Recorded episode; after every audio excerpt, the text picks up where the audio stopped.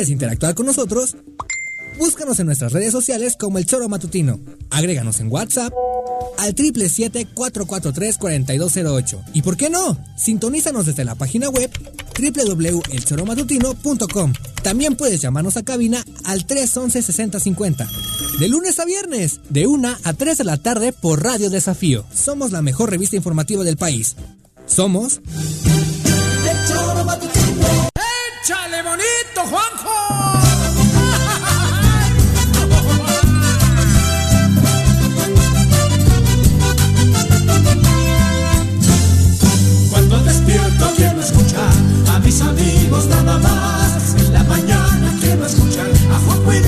y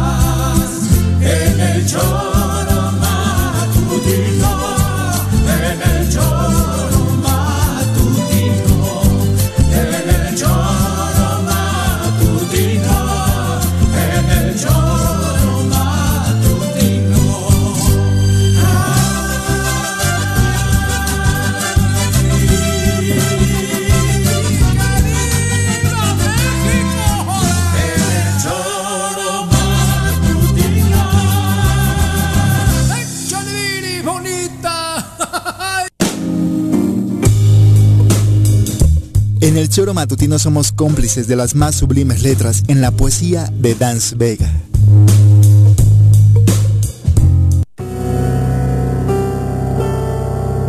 Discúlpame. Solo vine a despedirme de ti. Es la última vez que te escribo. Gracias por todos los recuerdos, los besos, las caricias, las veces que el amor nos hizo y deshizo. Por esos momentos que organizaste para estar juntos. Lástima que todos ellos solo fueron instantes en los que querías cubrir ausencias. Me queda claro que me querías junto a ti, pero no en tu vida. Le aplaudo a tus miedos, le doy un abrazo a tu racionalidad, le grito al oído a tus silencios. Es una lástima que dos personas que mueren de amor tengan que vivir en un recuerdo. Ya lo decías, es lo que hay. Hoy lo entiendo. No pude estar contigo bajo cualquier circunstancia. Me enamoré, perdí la realidad y te convertí en mi sueño. Discúlpame. No puedo decir que te quiero ver feliz. Sería mentirte. Los dos sabemos que para ser felices tendríamos que despertar juntos y eso nunca pasará. Estamos condenados a ser fantasmas que vagan junto a otros cuerpos. Discúlpame. Dance Vega.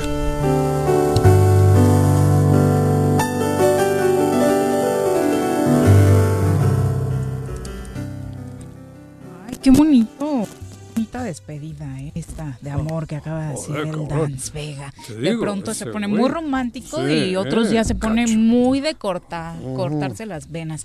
Eh, Depende de su estado, ¿no? Yo creo. Un abrazo, Dance, para ti. ¿eh? Gracias por compartirnos tu poesía. Saludos a todos ustedes que nos acompañan este viernes, que como saben ya es tradición arrancarlo con la poesía de nuestro querido Dance Vega, poeta 100% morelense aparte. Eh, es la una de la tarde y nos da muchísimo gusto recibirlos hoy viernes 18 de septiembre a través del choromatutino.com, también en radiodesafío.mx, las redes sociales, hay transmisión en YouTube y en Facebook. Hoy de verdad le queremos enviar fuertes abrazos a quienes se conectan a través de YouTube.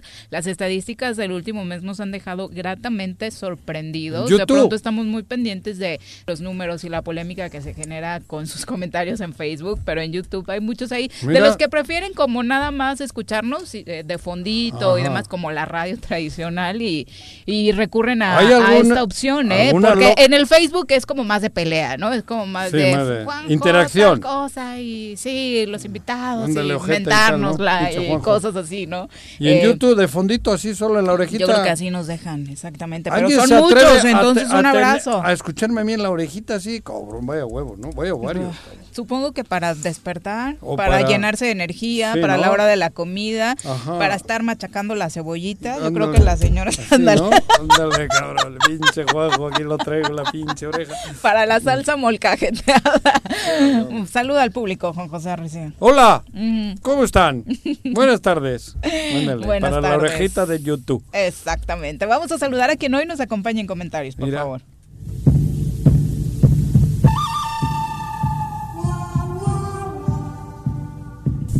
Partiendo desde la ex hacienda, pasando por la parada del 84 y cruzando el puente del pollo,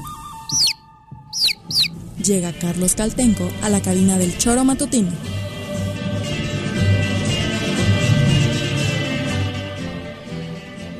Carlos, ¿cómo te va? Muy buenas tardes. Bien, bien, este, también empapado de esa atmósfera este sobrecogedora del día que ¿Verdad? Está nubladito. Ya no tarda en llover porque el relampaguito estaba en la mañana y ahorita ya empezaron los truenos. sí. Entonces no tarda, no tarda en empezar a caer la lluvia por nuestra zona. Seguramente ustedes ya tendrán lluviecita, sobre todo en el norte de la ciudad que insistimos. Ayer le comentábamos los eh, fatídicos accidentes que hubo en la autopista. Tomen precauciones si van a tomar carretera, por favor. La situación, la lluvia siempre es complicada. En la zona de la pera y todo esto, ¿no? Que siempre es traicionera. Huitzilac. No, y todas las, la- la- la- el corredor este, el Chichinauchi, ¿no? Tepoztlán y tal, por ahí donde hay carreteras comarcales. Salgan con tiempo, chiquitas. tomen precauciones. Y la autopista, que es piensen un en la arma de familia. muerte. Sí, les decíamos, ayer una menor de 12 años desafortunadamente perdió la vida en Pero uno es que es- somos ¿no? tontos porque tenemos que viajar a 40, 50, 60, 70, 80, cabrón, y ya, porque es 10 minutos más y no pones en riesgo. No pasa Yo- nada. Yo mismo me doy cuenta cuando está lloviendo, dices, ¿por qué correr, cabrón? O sea, El- es un absurdo. Y ves que algunos pasan Uf, hechos eh. la, la, la, la- Sí, la- sí, sí. esas, hechos Sí. la chingada, y te, te salpican a la... Y también Y te, te ponen- sacan, te sacan desequilibran, sí. ¿Qué ganan con ir a esas velocidades, a 130, 140, cuando hay una tormenta, cuando está lloviendo, cuando hay niebla?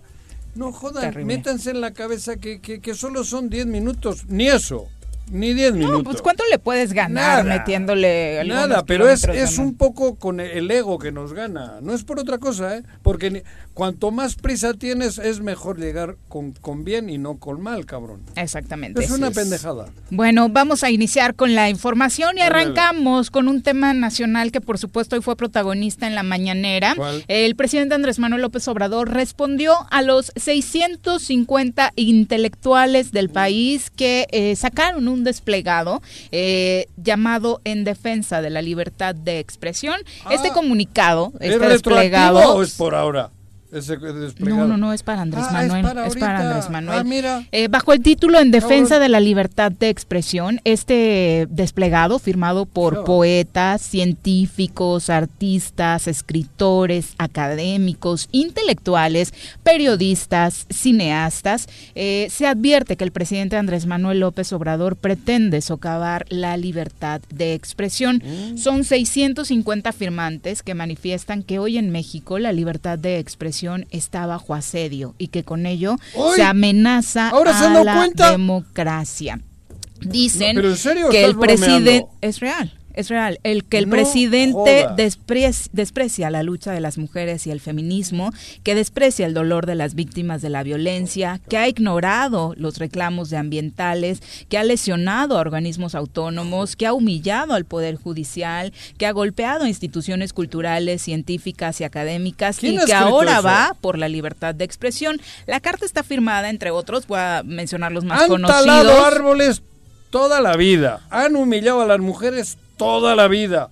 Han hecho barbaridades. Han saqueado todo. ¿Y ahora vienen con esta madre? Este comunicado lo firman Joder, es que yo no Javier Sicilia, Enrique Krause, Joder. Arturo No sé quién es Enrique Serna, Antonio Lascano, No sé. Gabriel Said, Agustín Basabe, Álvaro Uribe, Ángeles Mastreta, Claudio X González, Héctor Aguilar Camín, Mm. Ah. Carmen Boullosa, Homero Aritgis, Roger Bartra, Ricardo Pascoe, Rafael Pérez Gay, Héctor de Mauleón, Rubén Aguilar, Sara Sefcovic, Raúl Padilla, Paulina Lavista, Mónica Lavín, Raúl Trejo, Sergio López Ayllón, entre muchos otros hasta sumar los 650. Esto tiene que parar, finaliza diciendo, no se alimenta el rencor desde la tribuna, sino que eh, porque el odio va a llegar al río alguna vez, dicen O los sea, firmantes de esta Pero-. Amenazando, ¿no? Pero no les dará pena.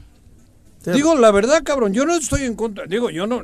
Me imagino que la- el Andrés Manuel la caga, que es su pedo. Pero no les dará vergüenza Tantos Digo, años ¿en de serio, silencio y hoy sí salen a decir. Es que hablar de la... que- pero pues, ¿es sobre qué? ¿Libertad de expresión o qué? Dice el no ataque, el título, el de desplegado es porque después de todos estos atentados que ya cometió el presidente desde el punto de vista de ellos, ¿Qué? al feminismo, al medio ambiente, al poder judicial y demás, hoy temen que se, eh, pues también se atente contra la libertad de expresión. ¡Ah, ahora! Ahora, ¡Ah, cabrón! Ahora temen que se atente contra la libertad y de desde esa tribuna, que es la de la mañanera, Ay, ¿no? Oye, ¿te, te, te acuerdas del desplegado que sacaron cuando Digo- censuraron a Carmen Aristegui? Sí, claro. Sí, ¿no? Este, no, te- no Sí. tenía ni una sola letra ese no, desplegado. por eso, y esto no firmó ninguno. Pues claro. Creo, ¿eh? No sé, igual digo una barbaridad. Y ¿no? cuando sacaron a este Pero, tipo, ¿cómo ¿y se llama? Gutiérrez Vivó. Y cuando han Igual. matado a matar y han asesinado. Pero, ¿Qué han dicho? De verdad, y cuando han talado cientos de miles de millones de hectáreas de árboles.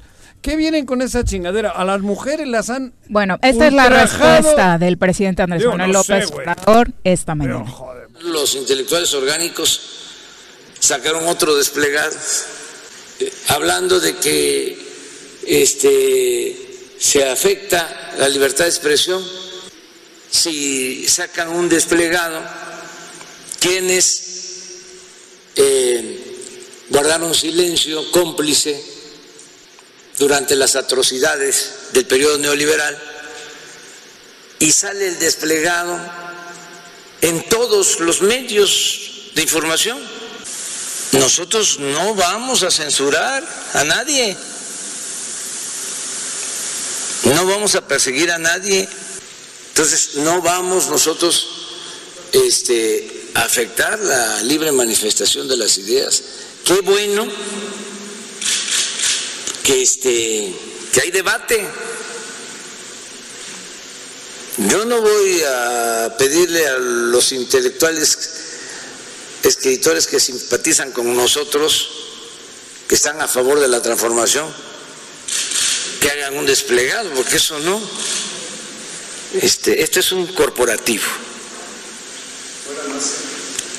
Este es un agrupamiento conservador, pura prensa vendida o alquilada.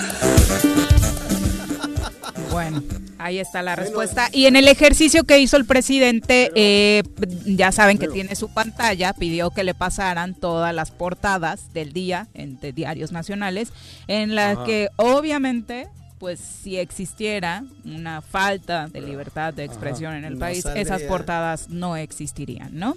Eh, como pero- ejemplo eh, puso y, y- y obviamente es eh, la principal y sabemos que ahí también hay un tema muy muy personal ya eh, la portada del Reforma hoy no hablando Pero- de las 43 masacres que se han dado durante este sexenio en el ¿Quién país se atrevía- obviamente si no existiera libertad de expresión en este país esa portada no existiría ¿Quién se atrevía como se atreven hoy? ¿Quién, qui- Digo la verdad, yo.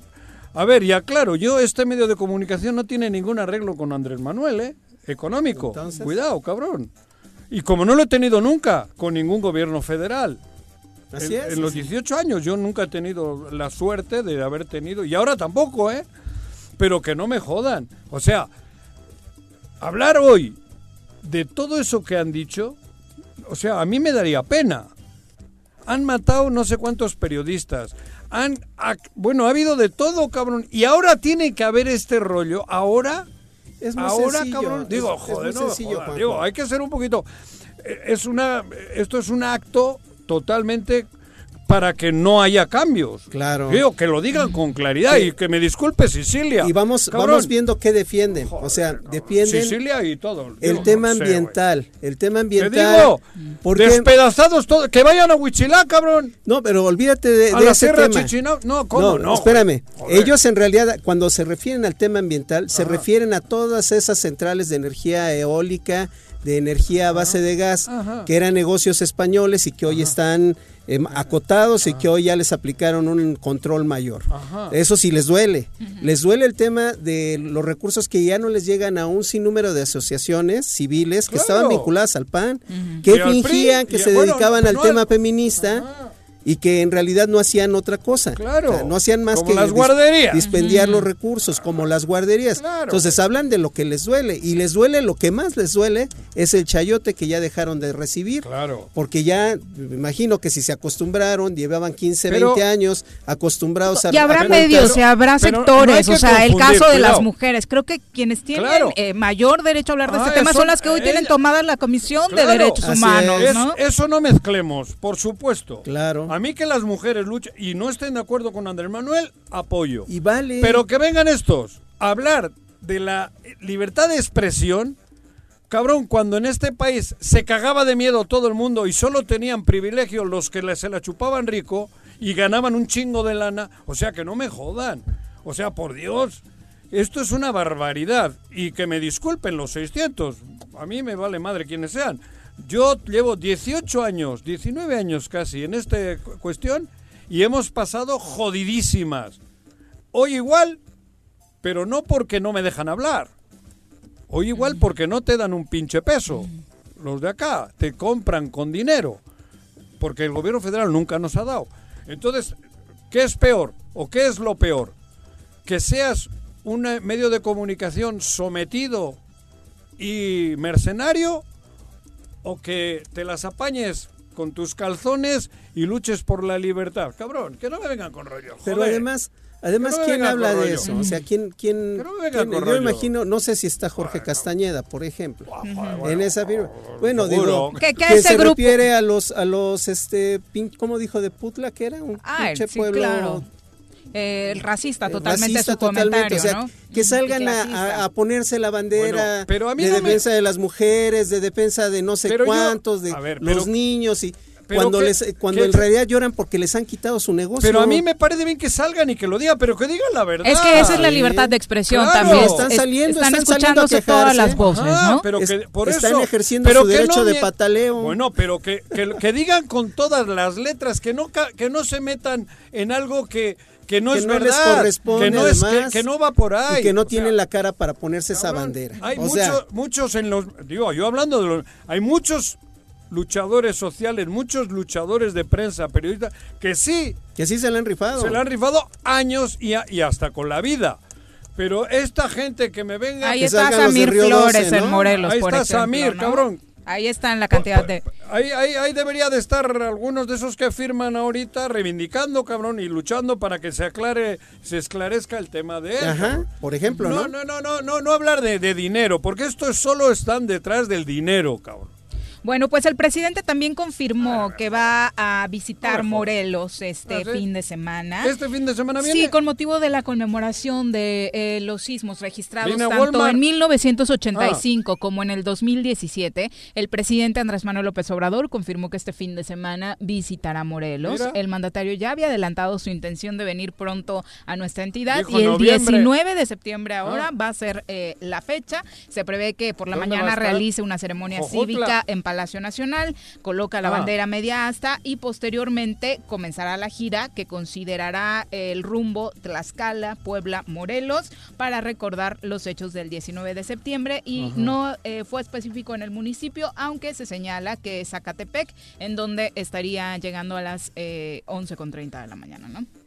Entonces, pues esa es Ah. la visita a Es el Zacatepec. die- ¿Cuándo es 19? Mañana, hoy es 18. Ah, Mañana se cumplen presidente. los tres años de este Del- último sismo Fue el, que, mo- el día que tembló. que to- sí, El también el 19, 85, recordemos, fue 19, pero obviamente viene a revisar los Ah, no, trabajos que de se están este. haciendo por la reconstrucción. ¿no? No, y yo creo que es bienvenido y nos sentimos orgullosos que nuestro presidente nos visite. Nada más. por Habrá quien favor, no, ¿eh? Por el, sí, habrá quien no y, y están Habrá en su quien no, derecho. claro.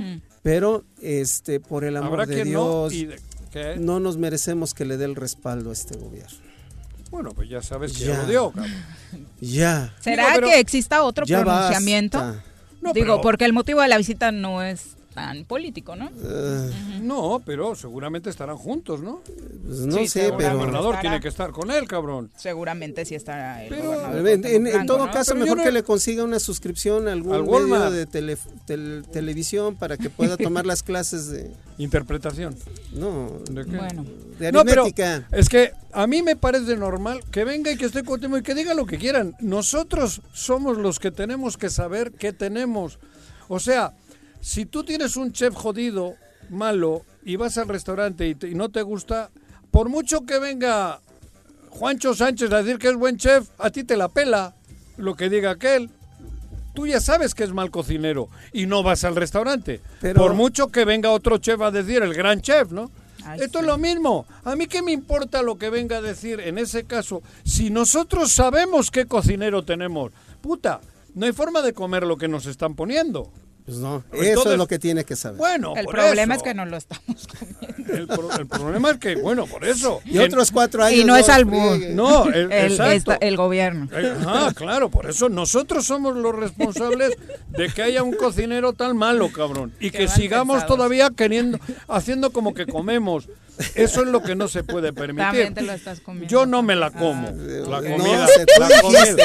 tú lo No, yo no dije, lo dijo Viri, güey. No, yo no, lo dijo Viri, güey. tú dijiste. No. Es que la verdad, para cómo se ven las cosas, hablando de las Yo pongo lluvias, ese ejemplo y creo que es muy, muy, muy, Muy claro, muy explícito. Claro, ¿no? cabrón. Claro. Aquí, los que sufrimos a este cocinero somos nosotros. Puede, te, te insisto, puede venir el, el mejor chef, el del Puyol, a decir que hay. Y dices, ni madres, güey, nosotros sufrimos lo que nos está poniendo este. Por eso te digo, ¿qué te preocupa lo que diga aquel si tú ya sabes qué No, tiene? claro que me preocupa porque me siento no, traicionado, me Ah, siento, digo, bueno, le eh, tengo mucho respeto al presidente, creo que está haciendo Pero, un pues gran hay- trabajo. A, a a lo mejor él no, no. como él no come No de nos- esta no nos comidita y le merecemos. dicen otras cosas, pues en igual. todo caso que se venga un mes.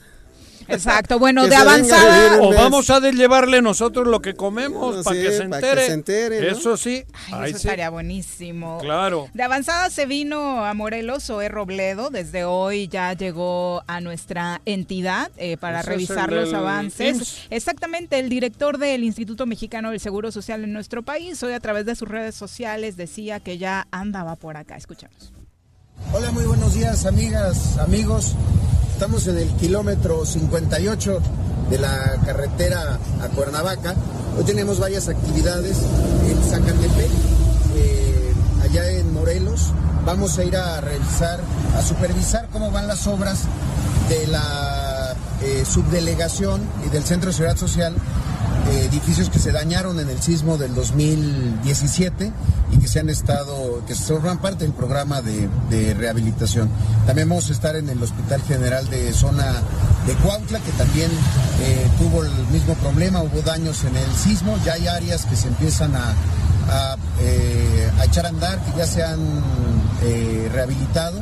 Y luego tengo varias sesiones de trabajo con Ahí está la materia, es la revisión, ¿no? Eh, de los avances de la reconstrucción. Le agarró la lluvia, por supuesto, desde muy tempranito ahí en esa parada de carretera ya se veía la lluvia en su trayecto, tal y como está cayendo ahora súper fuerte en la colonia Lomas de la Selva, desde donde se genera nuestra transmisión. Y la mala noticia con las lluvias es que, por si fuera poco, este tema de las cámaras de vigilancia que no funcionaban, recordarán que platicábamos con nuestros amigos de Morelos Fin de Cuentas que tenían una estadística en la que pues prácticamente la mitad de las cámaras Más que vemos por ahí colocadas pues no están funcionando, ¿no? Las vemos y dan una apariencia de seguridad, pero no funcionan. Y ahora lo que dice el vicealmirante Guarneros es precisamente que con las lluvias se han descompuesto más.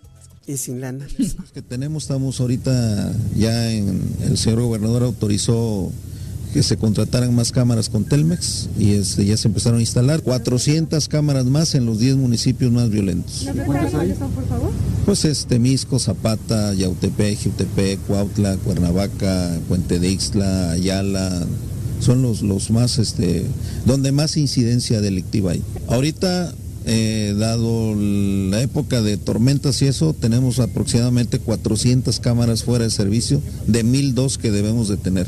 400 por los que tienen fallas y demás. Pues, está, fallaron sus enlaces, algunas operan con microondas, otras operan con fibra óptica y en ambos casos han fallado y ahorita es lo que estamos ya con un plan para reactivarlas porque les recuerdo que el Fidecon en esta ocasión los empresarios Bueno, Dos arregló primero mi papá los, eh, lo que se descompuso en casa con los rayitos. después. Dos años después. No tienes microondas, güey. Esto es, es burla, ¿eh?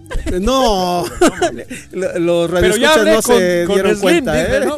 ¿Con quién? Va a ser con Telmex. Telmex, güey. Sí, va a ser Para con Telmex. un Dos años después, No joda. ya que No nos sé. dimos cuenta que además en esos municipios güey. hay alta incidencia, Eh, vamos a poner Muertes, muertes, sangre y nos jalen con la jalada. Dos años después, 400 cámaras de mil no funcionan, funcionan. Nos El- el reímos micro- porque no, ya no, no, la verdad es, es- que ponernos a llorar tampoco Pero- queda, tampoco, ¿eh? pero no, es ya. bien lamentable que después de tragedias tan grandes que han sucedido en el estado, Esto es de las comidas que yo digo que no tienen madre, que hay que decirle al presidente, Exacto. cabrón. de los platillos que De nos sirven que ya no hay que, nos comer. tenemos que tragar todos los días, esto. ¿no?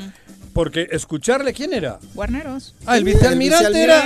Ah, cabrón. ¿Quién creíste que No creí que era el, el que barre abajo en el No, palacio. no, no. Era el vicealmirante. Era el vicealmirante. La madre que Dice le- que do- dos la años madre, después ya se madre. dieron cuenta que hay que ser, res- digo, hay quiero ser respetuoso con el vicealmirante, pero no. No le estamos después- faltando el respeto No, en ningún no. sentido. Pero en las expresiones diría yo, no mames, vicealmirante, pero no le puedo decir no, eso no, eso sí sería falta Por de eso, respeto. por eso digo, no lo dije. Aunque Terrible. falta de respeto también es no responder a las competencias que tu cargo Ajá. eh, Falta marca, de ¿no? es tardarte dos años para, Para decir que- preocuparte que no tienes no tienes microondas en casa para Santo la- cielo. No. Bueno, sigamos No, no, con el Es- gabinete. ¿eh? eso, bueno, el otro día le escuchaba al cocinero mayor y ni cantinflas. Ni Cantinflas se echó 20 minutos en una ahí en el Zócalo antier, creo. Ni Cantinflas, cabrón, porque ni can- cantinfleaba Cantinflas. Con, pero- tenías contenido, ¿eh? Claro. Estuvo viralizándose una imagen No, de. Cantinflas Ah, este fin de eso. semana. Muy, muy bueno. O sea, le buscabas y encontrabas. El él, mensaje él- él- mandaba. Pero el, el cocinero mayor, joder, no jodas. Se echó 20 minutos hablando y no dijo nada. Porque repetía y repetía la misma palabra, como siempre lo he dicho, y otra que no sé qué dijo. Le conté 40 veces. Pero, joder, el vicealmirante que no joda. O sea, que Pues no así joda, están. vicealmirante. O sea, Estos no son los platos que nos comemos, No puedes señor decir presidente. al pueblo de Morelos hoy que después de dos años te has dado cuenta ahora que tienes 400 cámaras jodidas. O sea, no, no, no, no, por eso no entiendo, no entiendo este sarcasmo, no entiendo esta manera de cocinar, no entiendo esta manera de tenernos a los comensales tan jodidos del estómago. Ah, Es una verdadera... terrible. Eso. Bueno, sigamos decir con el gabinete. verdadera- También pero- habló eh, la secretaria de Economía, Desarrollo Ah, Económico, eh, Cecilia Rodríguez. Ya tiene datos Ceci. sobre la recuperación de empleo en el mes de ver, agosto. a ver, agárrense de... a, ju- a julio, a julio. Ahí hablábamos de 11 mil. Sin embargo, todas las cuentas empezaron a hacerlas a partir de abril. Y en agosto, el día de hoy, se nos reporta que, este, que aquí hubo un incremento, o sea, recuperamos 1.600 empleos. Eso es de acuerdo, hola, de acuerdo a, este, a, la, a la información. Para, para, para. Deja terminar para. a la Mira, secretaria. No, no, no me jodas. O sea, aquel nos dice que 400 cámaras, esta dice que se ha recuperado mil qué? 600. 600. A ver, llame, que algún empresario, alguno cabrón de Morelos que me llame y me diga si ha recuperado un puesto. Uno. Oye, a lo Digo, mejor en agosto eran los que estaban terminando de construir el Walmart, pero como ya terminaron, Ah. pues ya van a estar Ah. desempleados para septiembre, no o sé. Las que van a tener las seis gallinas en casa. También puede ser uno de esos Porque 1600. tienen que cuidar los huevos. Es un pues, son creación de puestos. O sea, pero no eso es tener una actitud positiva. O sea, Ah. checas, la, la cifra ya lo sabemos, no es tan bonita, pero lo dice con un entusiasmo Ah, sí, que te sí, contagia, sí, Juan. Si no me- puedes me decir que no, o sea, recuperar 1.600 empleos en un mes es para contagiarse de alegría, Claro, de decir, claro, este es el camino, vamos bien, ¿no? Ajá, claro, por eso. Por eso te digo que, por un lado, te dicen que... Si usted 400 es uno de esos 1.600, felicidades. ¿eh? Claro. Bueno, contento el que ha tenido puestos de trabajo, como el caso nuestro, que aquí estamos, ¿no? Se- se- Bueno, pero esos se han mantenido. Por eso hablo gente que tenemos la, la fortuna de todavía cobrar o de estar eh, activos. A través de un gran esfuerzo de las empresas, hay Claro. que decirlo. ¿eh? El reconocimiento, el reconocimiento es para los empresarios. No ha habido una pinche ayuda. Pero ella se eh, da la nota de 1600, pero gra- si hubi- es gracias al sacrificio de los empresarios o de o del pequeño y mediano, güey. ¿De dónde? ¿Qué- qué- por, que, como inaugurar el Walmart, a mí qué, qué nos importa que, que pongan un Walmart, cabrón. Si no es una empresa de transformación, si no es una empresa que va a haber derrama. ¿Dónde compra el Walmart? ¿Dónde lo compra, cabrón?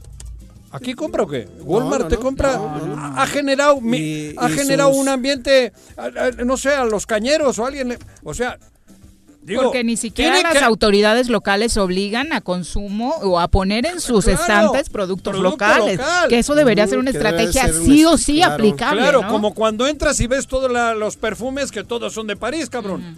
De esos están, debería de tener el Walmart también, ¿no? ¿Para qué? Para que la pequeña y mediana eh, industria del- de la agricultura y eso, los huevos de mi hijo, que se puedan vender, lo- digo los huevos de mi hijo, no, los huevos de las gallinas de mi O hijo. sea, que en lugar de estar aquí abajo en tu Claro, local de huevos, de- debería de tener un, de- un stand en el Walmart, cabrón. Entonces va, inauguras y dices, miren, el Walmart trae productos de la chingada por ahí, pero tienes 300 metros cuadrados dentro de esta tienda con productos, los quesos de esta, ¿cómo se llama? De Regina, Regina, sí. Los quesos de... Los chocolates deliciosos, chocola- Ay, la, de la cerveza, Ay, la arroz cerveza de de. Carlitos. Artesanal, ¿no? cabrón. La cerveza Eso, artesanal. eso sería un gobierno que diga, vamos a inaugurar porque miren, cabrón.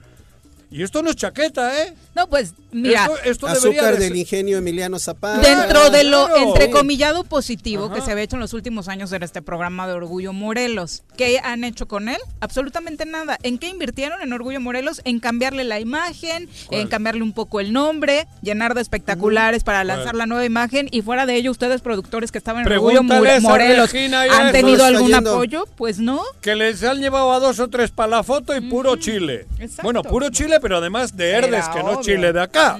Porque si te dan puro chile de, Morelos, pues dídeme, como el chile morelense. Pero es chile que traen de fuera, cabrón. Sí. En una lata. la costeña, por favor. O la herdes, cabrón. Una con 33. Nos vamos después de estas buenas noticias en Morelos. emocionante, ¿eh? Que ya van a componer las 400 cámaras que se nos descompusieron. Dos años después ya se dieron cuenta que están descompuestas. Ya las contabilizan. A ver si no son más hoy, porque está cayendo un tormentón, ¿eh? Ah, sí. se nos van a descomponer dos años en darse cuenta y contarlas. Eso, y pues obviamente con los 1.600 trabajos recuperados. Bueno. Eso también, le, esa mención igual cobró el vicealmirante. Eh, sí, no creo, no creo. Lo de Carlos Slim. Pues Ahorita anda buena ondita. No, pero igual es parte de. Como cuando lleva Messi algo en la playera, él cobra. Una mención también te pueden pagar. Igual el Ah, vicealmirante. bueno, y vienen de allá, ¿va? Igual Se con me la mención de Telmes, de las 450 no le cobran por la mención. Podía ser, güey. Una con 34. Vámonos a nuestra primera no crees? pausa. Regresamos con mucho más. Ándale. Quédate en tu puta casa, quédate en tu puta casa, quédate. Y escucha. De prevenir la transmisión del dengue, y chikungunya es implementando medidas de saneamiento básico y protección personal. El gobierno con rostro humano de Jutepec pide tu colaboración para evitar criaderos de mosquitos.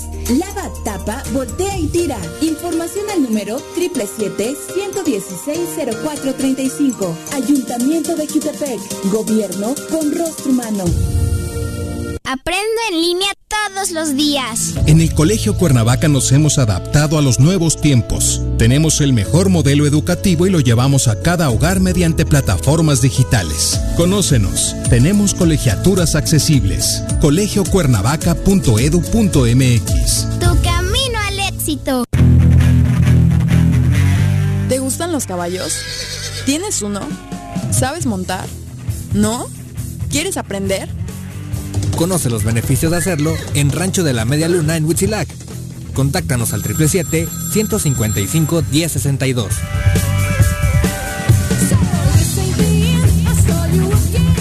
El Ayuntamiento de Cuernavaca, a través de la Tesorería Municipal, te invita a aprovechar la campaña de descuentos en el pago anticipado del impuesto predial y servicios públicos municipales 2021. 50% de descuento de septiembre a diciembre a todos los jubilados y pensionados mayores de 60 años y personas con discapacidad.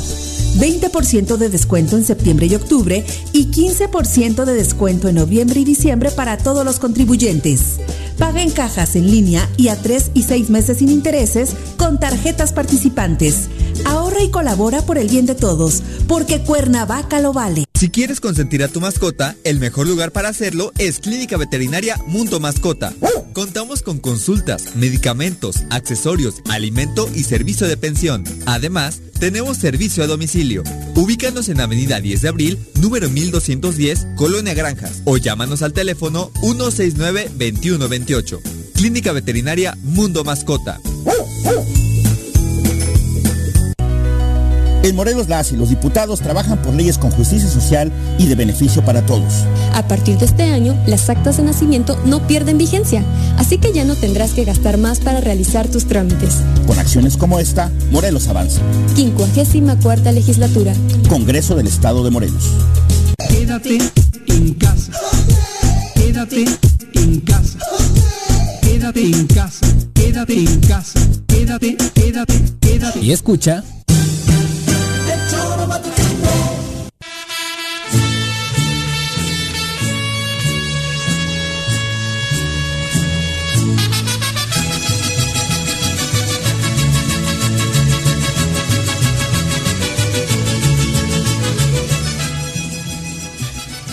Una con 37 de la tarde, gracias por continuar con nosotros. Saludos a todos los que nos acompañan a través de las redes sociales, comentarios, eh, querido Carlos, a través de WhatsApp, ¿cómo los hacen llegar?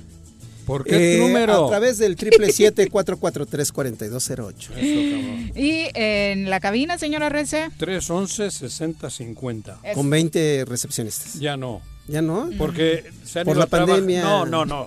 Ya, como hay tanta chamba en Morelos. Ah, sí, se fueron a trabajar Se fueron a otros Walmart. donde les pagan. No, a Walmart no, cabrón. ¿No has visto que hay 1.600 nuevos puestos? Por eso. De las 20 que teníamos, quedan 14. 6 ya han Se mejorado porque hay unas posibilidades tremendas en Morelos, güey.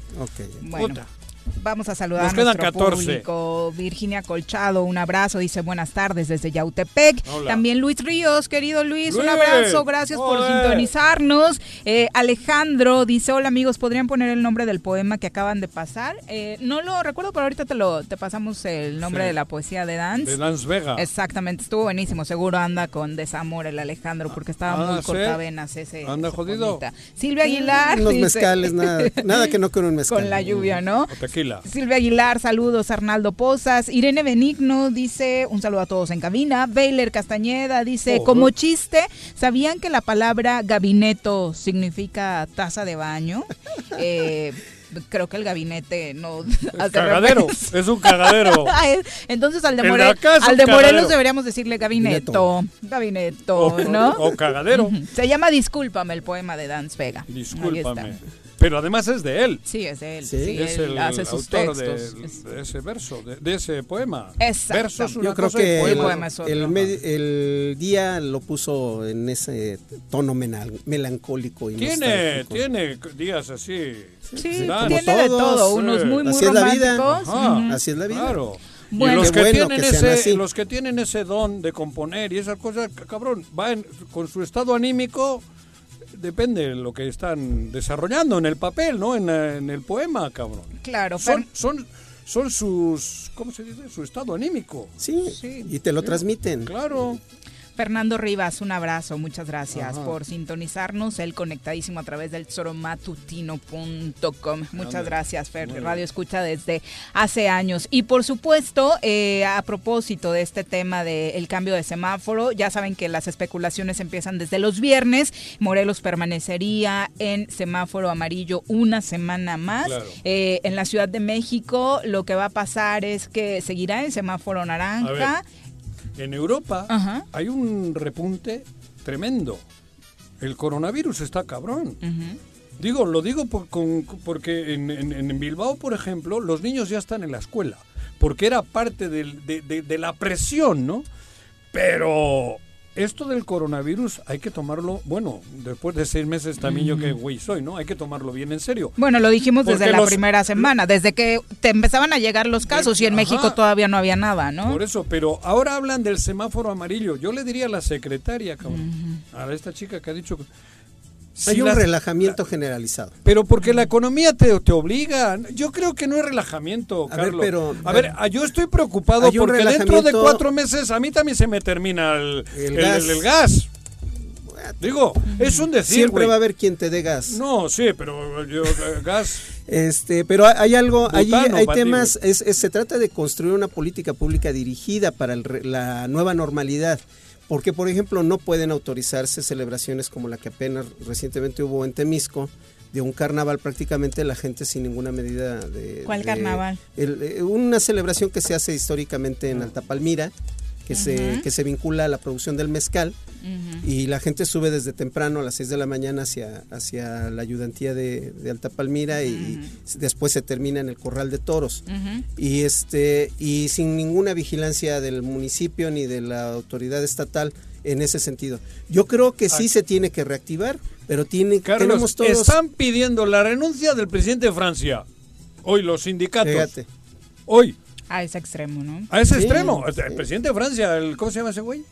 Eh, Macron. Macron. Hoy ve, en, en- en París hay una movilización en Francia pidiendo la cabeza del presidente porque no, no, no, no- no ha sabido manejar la cuestión. Por eso digo, cabrón, en Europa, que es donde parece que todo es perfecto, toma, güey. Hoy hay un pedo en Francia. Por eso te digo, la economía, el semáforo es amarillo a huevo. Por la economía. Sí, claro. por- porque la pandemia está más cruel que nunca. Pero además, Aquí también, el- hasta aquí. donde sea el semáforo amarillo, ese, ese criterio también está fuertemente ligado al tema de la capacidad hospitalaria. Qué bueno Ah, que bueno. tenemos ahorita un, una, ya no Mm, tenemos Afortunadamente casos graves. nunca eh, rebasamos eh, este tema Pero ¿no? de además- saturación en los hospitales. eso no quiere decir que te relajes y que ya es- hagamos con el bien en el bien de la economía que nos descuidemos todos. Yo creo que no. Ajá, por eso, pero ya no es de golpe como llegó, ahora ya la enfermedad por- medio de los hospitales ya tienen un método. Ya el know-how ya, lo desarrollaron. ya, claro. Entonces, no hay la, la, la chi- la situación crítica de no tener los tubitos esos o la chingada. Claro, ¿no? Ya tienen Pero todo. la pandemia está cruel. Bueno, y lo que se viene con el dengue. Ayer en la No conferencia de las sí. cuatro, el doctor Erosa adelantaba que ya ¿Quién las es estadísticas de los servicios de salud De Morelos, Morelos. Ah, eh, que las estadísticas están desafortunadamente ya A avanzando el en el tema del dengue. El año pasado, El año espero pasado, salvarme. ¿eh? este, no, no, esos mosquitos. Fue la primera vez que nos tocó, creo que con Pepe, porque estabas este, Mm, convaleciente ah, por el dengue, Ajá. que hicimos el gran ridículo los tres. No, En los tres no. A mí no me metes en tu ridículo. Fue tu debut como Fue conductor tu del debut como conductor Yo y no, por cierto, yo nunca mal, dije que soy conductor, güey. Yo soy medio de contención, Pero nunca por ejemplo, ahí conductor, güey. todos no. los todos los municipios que están en la cuenca del, de la Patlaco tienen el problema El de clima. una alta incidencia del dengue. Entonces, Allá ahí arriba- tenemos que cuidarnos. Pero ¿no? es mucho la clima, el clima y todo, la- la- los microclimas. Arriba no hay. No hay, no, No, hay dengue. Es en el sur, sí. Es en- Allí tienes otros la pedos, parte en sur de. Cuernavaca hacia abajo, toda la cuenca de, la Patlaco es un tema grave, ¿no? Bueno, tengan mucho cuidado, obviamente, este proceso de la descacharrización. Yo creo que ya debe ser el pan nuestro de cada día. Sabemos que el año pasado falló la estrategia para prevenir eh, este tema. Se Que- abandonó, que, no no se hizo quede eh, solamente la autoridad, que nosotros también asumamos esa responsabilidad. Pececitos. Vamos a saludar ahora a través de la línea telefónica al presidente municipal de Jojutla, Juan Ángel Flores, a quien recibimos con muchísimo gusto en este espacio. Juan Ángel, ¿cómo te va? Muy buenas tardes. ¿Qué tal, Viri, Juanjo, Carlos? Un gusto saludarlos. Hola. Abrazos, amigo. ¿Cómo están, mi querido Igualmente, amigo. Juan nos, Ángel- nos visita el presidente mañana, Sí, ¿no? estamos en eso precisamente. No estamos Y- en eso ahorita organizando. Ajá. Eh, pues no. eh, ¿Ya sabes si va a Jojutla contigo, con ustedes? Eh, Supongo no que sí, nos han ¿no? confirmado Ah. la hora ni el lugar. Estamos en eso ahorita. Ah. Pero bueno, finalmente estamos trabajando, echándole ganas a, como todos los días. ¿no? Y tu municipio es No visita obligada. que vaya a ser. Así es. Tu, tu municipio es visita obligada por eh, que fue el municipio más afectado. Tres años ya, Juan Ángel. ¿Qué ha Sí, pasado en años. Jojutla? ¿Qué porcentaje realmente de reconstrucción se lleva? Mira, hay muchas cantidades que se pueden manejar de manera oficial y de manera extraoficial, ¿no? O sea, todo depende finalmente de cómo estamos manejando, eh, digamos, la cuestión que se tiene por parte de, de Fonden, que en su momento eh, se realizó, que me refiero a que fueron 2.900 casas las que oficialmente fueron registradas, ¿sí? Eh, eh, pero pues bueno, fueron más. Entonces nosotros hemos trabajado de tal forma que pues se ha generado acciones eh, que tienen que ver con el, el bajar recursos a través de fundaciones, el poder a, trabajar a través de CONAVI y que todo esto pues bueno ha, ha venido a, a resultar entre un 60 y un 75% de avance. ¿sí? Hay muchas casas que Conavi les ha otorgado recurso, pero que todavía no ha sido concluidas las obras.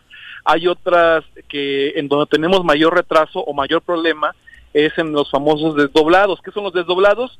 Pues que en un, en un terreno de 150 metros, pues había cuatro familias, ¿no? El papá, cuando se casó el primer hijo, pues le dio, ¿sabes qué? Pues hazte un cuartito acá, luego se casó la hija y hace otro cuartito, pero pues bueno, todo se cayó y en el momento en que se cae, pues bueno, empiezan los problemas porque re- resulta que pues de quién es el terreno y cuántas casas se pueden hacer, pues obviamente nada más es una, a veces dos y de repente pues había tres familias o cuatro incluso, ¿no? claro. Entonces, es ahí donde empieza la complicación. Yo tenemos un caso, por ejemplo, de la única familia que vive todavía en la calle, en donde pues pasó algo que como lo que acabo de contar y en donde pues bueno esta familia se rehúsa a irse y, a- y ocupan una parte de, de, de la calle, ¿no? Entonces, para ese tipo de, de familias y situaciones, lo que hizo el ayuntamiento fue adquirir un terreno, ¿sí? De 15 mil metros cuadrados, en donde estamos gestionando a través de una fundación, que es la Fundación Échale tu Casa, para la construcción de, de 90 casas, que bueno, que será ocupada en su momento de alguno de, de los damnificados que, ah, como acabo de mencionar, pues que no cuentan pues con certeza jurídica en su propiedad o viven en lugares que están muy eh, arriesgados, del, como por ejemplo a orillas del río o algunos otros tipos de familias. ¿no? Oye, eh, Juan Ángel, nos cuentas, una sola familia eh, viviendo en la calle, eso al final, aunque obviamente hay que ocuparse de que pronto esta familia tenga techo, para cómo se manejaron las cosas en el 85, creo que pudiéramos decir que eh, se aprendió bien la lección y se tuvo una reacción más rápida. Sí, mira, eh, evidentemente si vemos eso o cómo se vive en otros países de Centroamérica principalmente o países del tercer mundo, sí hay un avance importante. Sin embargo, no es suficiente porque nada más una sola familia que pase una noche en la calle, pues imagínate el terror y, y el miedo y las, y las circunstancias en las que viven, ¿no? Entonces, nuestro deber y nuestro procurar es que no haya una sola familia en esa situación. Entonces, por eso es que estamos tratando de echarle las ganas eh, que más se pueda, pues para poder salir a sacar adelante esa situación. Oye, socialmente nos cuentas de estos temas familiares que al final terminan por repercutir en la vida cotidiana. Tú como jojutlense, eh, ¿cómo notas esta transformación que vivió Jojutla? Pues mira, ha sido muy difícil, ¿no? O sea, evidentemente primero el, el enojo, la frustración, ¿no? O sea, que viene después el reclamo, o sea, digo, eh, pues la, el adeudo, porque hay muchas hay muchas familias que se, se, se- en ese caso se, se endeudaron para sacar adelante sus casas. ¿Por qué? Porque cuando termina eh, el gobierno de Peña Nieto, pues no había como que certeza, ¿no? De, de si se iba a apoyar o no. Hay personas que en la, en la primera etapa del Fonden recibieron 15 mil pesos con su casa hecha a pedazos, pues evidentemente pues no tenían eh, que esperar, sino ver de qué forma resolver su situación de, de no vivir pues en esas condiciones infrahumanas y que bueno, que finalmente acudieron a créditos y, y- y salieron adelante bajo ese esquema. Y ahorita pues bueno, esos que, que lo hicieron de esa forma, pues no tienen forma de recibir ningún tipo de apoyo, ¿no? Entonces estamos por eso eh, viendo y tocando puertas y siguiendo insisti y insistiendo, pues para que los recursos pues bajen de tal forma que, que las familias pues salgan adelante en esa situación, ¿no? El otro problema que tenemos es de infraestructura, porque los drenajes de la ciudad se colapsaron. Si se cayó todo, todo arriba, imagínense abajo, ¿no? Se tronó prácticamente y el municipio no tiene recursos extraordinarios para esto. No hay ningún programa ni federal ni estatal que ayude en el tema de infraestructura y más en drenajes. Entonces, pues la verdad es que hemos ido avanzando poco a poco con los recursos del municipio que va generando, pero ha sido la parte más complicada porque a tres años del terremoto se crean socavones, el drenaje se vuelve a los baños de las casas de los vecinos, entonces es una situación pues muy muy caótica y hasta hasta en cierta forma pues de necesidad que se tiene que hacer. ¿no? En materia de prevención, eh, las áreas de protección civil hoy eh, estarían mejor preparadas para atender, que esperemos no sea así. Perdón, alguna- lo- no escuché. Ah, ¿qué- ¿En qué se avanzó en materia de prevención y de protección civil, Juan Ángel? Pues mira, finalmente en la capacitación que se tiene que hacer, ¿no? Eh, sobre todo, eh, pues que la gente eh, entienda, aprenda. Tenemos problemas con la alarma sísmica porque no la pudimos instituir, ¿no? O sea, desgraciadamente hicimos una, una, este, eh, licitación pública federal, no fue ni estatal, fue federal, con todas las reglas, pero ninguna empresa eh, pues pudo prestar el servicio de una alarma sísmica que funcionara. Las que las que ofrecieron su servicio son eh, alarmas pues que son como del tipo celular, que Casuales, avisan, pero como ya las mías. el terremoto, ¿eh? Igual que la mía. A mí se me suben Ándale. y se me bajan en cuanto tiembla, cabrón. Haz de cuenta. Eso. ¿no? Entonces, la verdad Esas es que son orgánicas. No, no te garantizan eh, que suenen antes del terremoto, que es la Claro. ventaja. Claro. Porque imagínate, te está temblando y empieza a sonar la alarma. en el momento pues, que está temblando, pues ya ya vuelves valió. más loco, ¿no? O sea, exacto. ¿no? Entonces, por eso fue que se descartaron. Pero bueno, parece que hay un recurso etiquetado por parte del Congreso del Estado. Ojalá que, que sí se haga efectivo para que se aplique esta alarma sísmica que es muy importante para el municipio y que y que y que hace falta porque lo que nos dijeron las alarmas eh, que solicitamos o que por qué no se podía hacer una alarma previa es que porque necesitaban en la parte norte del estado, haz de cuenta Huitzilac o Cuernavaca, alguna cosa, un replicador o algo así, pero pues bueno, ahí tendría que ser Creo que eh, captan que- las vibraciones desde el momento en que en el epicentro pega el madrazo. Las es- están este, más Llega, bien- llega a la Ciudad de México y dice regresa, algo así. o sea, Sí, no, pero- No, no te- no quiero fallar la cuestión técnica. No, no, yo tampoco, pero por eso suena antes de que tiemble. Ajá, exacto. Porque Sí, pero- recibe la pero vibración faltaba- por abajo. faltaba de- un replicador, Ándale. ¿no? Y es lo que es lo que nos decían, ¿no? Que para que llegara eh, a esta zona necesitábamos un replicador en la zona norte del estado. ¿no? Ahora, Pero eso, es- eso es- ayuda eh, cuando el sismo ocurre, eh, su, su, ¿cómo le llama? Su epicentro se encuentra en Oaxaca, en Guerrero, en, en esa zona que es es, aquí de mismo, no, constante. no, sí, Pero es- si es en Morelos como el, el del 19 de septiembre de hace de tres años, no ese tiempo. no te da tiempo de avisar, ninguna alarma te va a avisar. Ese avisa a distancia de aquí. A distancia, ese sería el caso contrario. contrario. Y, y tienes, hace sentido lo que comentas, Juan Ángel, porque es de manera electrónica, se avisa a la Ciudad de México y de ahí se replica hacia, hacia todas las zonas colindantes, pero es de manera electrónica porque le están avisando los sensores sísmicos que hay en esta zona sísmica de las costas del Pacífico, ¿no? Sí, así es. Oye, Juan Ángel, eh, Sí. los recursos, muy importantes, ¿siguen llegando a Jojutla recursos tanto del gobierno federal como del estatal o cómo se está trabajando Mira, para eh, lo que hace pasado- falta? El año pasado se llegaron eh, 709 acciones eh, de vivienda a través de CONAVI. Este año fueron 408, son las que se han reportado, bien. faltan muchas todavía. Federal. Eh, por Federal, parte de CONAVI sí, es federal. Sí, es CONAVI federal. Estatal no no ha habido para vivienda, ¿no? Oye, el entorno Sí. para mañana. Silencio, a- además, silencio. sí, además de la visita del presidente, ¿el ayuntamiento tiene algún evento en especial? Vamos a hacer la entrega de, de un trofeo, de- no es un trofeo, es una es una Reconocimiento. Sí, un reconocimiento, se llama, lo instituimos el año pasado como Cabildo, es una estatuilla que se que es de puño y fuerza, es de una escultora que se llama Tapella Cermeño, Alejandro Cermeño, Eh, la verdad es que está muy bonito y, y se sacó una convocatoria previa porque ya se instituyó como un reconocimiento a las personas que ayudan, se va a entregar a los directores de salud de, de los hospitales de acá de la, de la zona, así como al, al doctor Marco Adame, Marco Cantú, perdón. Ay, güey. Este, ya, perdón. Te pasaste al pan, cabrón. es que se, se me contó el, el nombre del doctor Marco. ¿no? Eh, y entonces se va a generar esta entrega, así como también a los eh, algunos de los que ayudaron en el sismo del 19 de septiembre. O sea, no es un premio o no es un reconocimiento solamente eh, a los que ayudaron, sino se pueden este, se pueden Instituir ya. apuntar, instituir ya para todas aquellas personas que ayuden a la sociedad en cualquier momento, en cualquier lugar, y que finalmente es, es una es una estatuilla que, que da el reconocimiento al esfuerzo y a la solidaridad eh, que se hace en algún momento de desgracia. Mira, qué buena idea. Pues estaremos muy pendientes de esta entrega. Finalmente, Morelos ya está en el semáforo amarillo. ¿Cómo lleva esto, Jojutla? Pues mira, la verdad es que ha sido complicado, ¿no? Sobre todo el hecho del uso del cubrebocas, que mucha gente, pues bueno, sigue sin usarlo, sigue sin, sin, este, sin eh, eh, querer convencerse de esto. La gran mayoría sí lo usa, la gran mayoría sí, lo, sí se protege, sí se cuida, pero bueno, hay una gran cantidad que todavía no.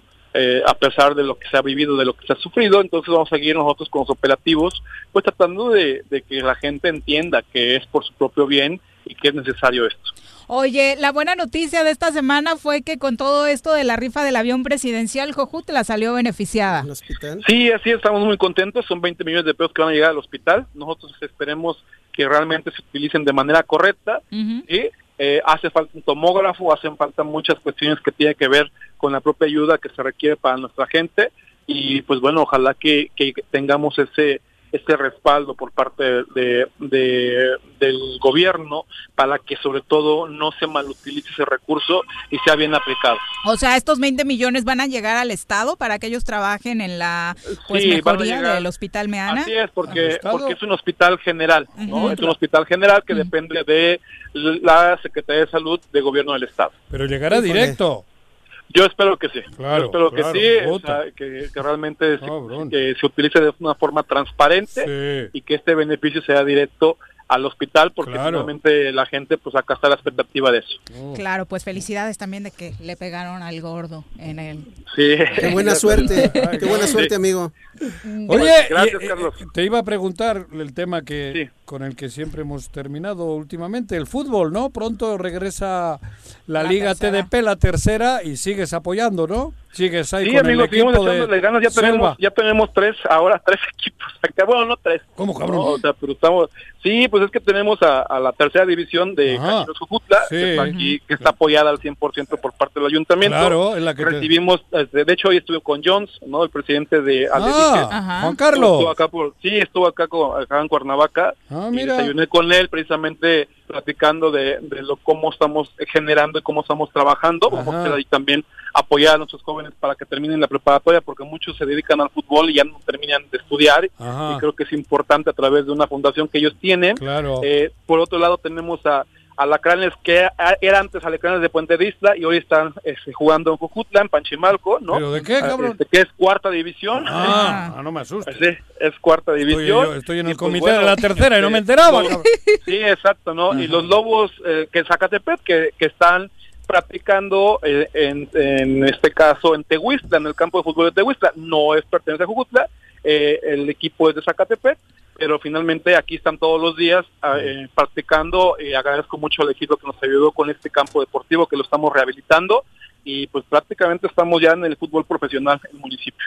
Mira, pues Qué buena apuesta al deporte, que siempre es Como debe de positiva. Muchas gracias, alcalde. Gracias. Buenas tardes. Un abrazo muy fuerte, gracias por su cordial entrevista. Saludos. Adiós. Una con 58 de la tarde. Qué bueno, ¿no? Que una parte de estos premios del avión se vienen a Morelos. Claro. Fue Sí. positivo para que, hoy ojalá veamos que los 20 millones le recursos son aplicados. Sí, No recordemos que esos 20 millones ¿Ah, se iban sí? a repartir. Hostia, y varios premios de 20 y yo por- millones. y yo, si hubiese- no Ojalá no y compré sea el ni un mismo pinche esquema numerito. que ojalá y sea el mismo esquema que se ha utilizado para rehabilitar muchos hospitales. Recordemos que el año pasado y todo la primera mitad de este año se han estado rehabilitando hospitales que Claro. supuestamente Hasta estaban ISSSTE de acá, de- Exactamente. que vino- Ojalá y sea el mismo esquema de intervención. Bueno, Sí. pues ahí está. Bueno, pero con 20 millones del avión ese no le quitan ni un asiento, güey, por lo que costó, ¿no? Qué bonito, ¿no? Puta. Que con un asiento de ese avión se Joder, vaya no. pues a mejorar un hospital. Esa sí es una buena inversión. Y si vendiesen la Estela de la Luz, puta. ¿Quieres ¿eh? hacer la cachito, Juan? Joder, También. cabrón. ¿Eh? ¿Sabes lo que costó? un cachito. Puta, con lo que, con lo que se chingaron Y en aparte está fea, que es lo peor, no, No es sirve para nada. Sí. Ni romántica, ¿eh? No, dicen la suavicrema de la corrupción. No Es jodas. una suavicrema, Pero imagínate los cientos de millones que le Sí. metieron a esa madre. Casi bueno, ¿cómo haces millones, cachitos de ¿no? lotería en eso, cabrón? Una con 59, No regresamos. puedes vender esa madre. En tu puta casa. Quédate en tu puta casa. Quédate. Y escucha Si vives en la 3 de mayo, aprovecha. Pues durante todo el mes de septiembre, el sistema de agua potable de la colonia tiene para ti 100% de descuento en recargos y gastos de cobranza. Te esperamos con todas las medidas de sanidad en la avenida Emiliano Zapata, número 142, a un costado de la ayudantía. O llama al 416-6954 para más información. Emiliano Zapata, Administración 2019-2021. Un gobierno certificado por la gente. Hoy la escuela está en mi casa. Así es, en el Colegio Cuernavaca hemos adaptado nuestro modelo educativo a las plataformas digitales para que ellos sigan aprendiendo en línea. Kinder, primaria y secundaria. Conócenos, colegiocuernavaca.edu.mx. Éxito. Más de 60 toneladas de cacharros y 445 llantas han sido recolectadas en Xochitepec gracias al operativo de descacharrización. Para seguir combatiendo al mosco transmisor, iniciamos ahora las labores de nebulización en predios, casas y fachadas. De 6 a 8 de la mañana y de 7 a 9 de la noche, la Brigada de Salud recorrerá calles y avenidas de las 14 regiones del municipio. Abre puertas y ventanas de tu domicilio. Si realizas venta de alimentos, mantén tu negocio cerrado. Recuerda, sin criadero no hay mosco y sin mosco no hay dengue, sí que chikungunya. Gobierno municipal, estar bien te lo mereces. Cafetería, tienda y restaurante Punto Sano. Contamos con comida vegana y vegetariana porque nos preocupamos por tu salud. Ven y conoce nuestros productos orgánicos y suplementos alimenticios. Al interior de Plaza Andrómeda, local 19, en calle Pericón, Lomas de la Selva. Contáctanos al 372-3514 o búscanos en Facebook como Punto Sano Cuernavaca.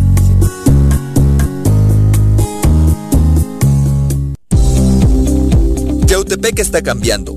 En esta administración se impulsa el rescate de espacios públicos que promueven y brindan una mejor imagen de nuestro municipio, remodelando la explanada municipal para brindar así un digno recinto para la cultura y el arte. Asimismo, se reconstruyó la Plaza Leiva, teniendo así un punto turístico más en nuestro municipio. Agustín Alonso Gutiérrez, continuidad en el progreso.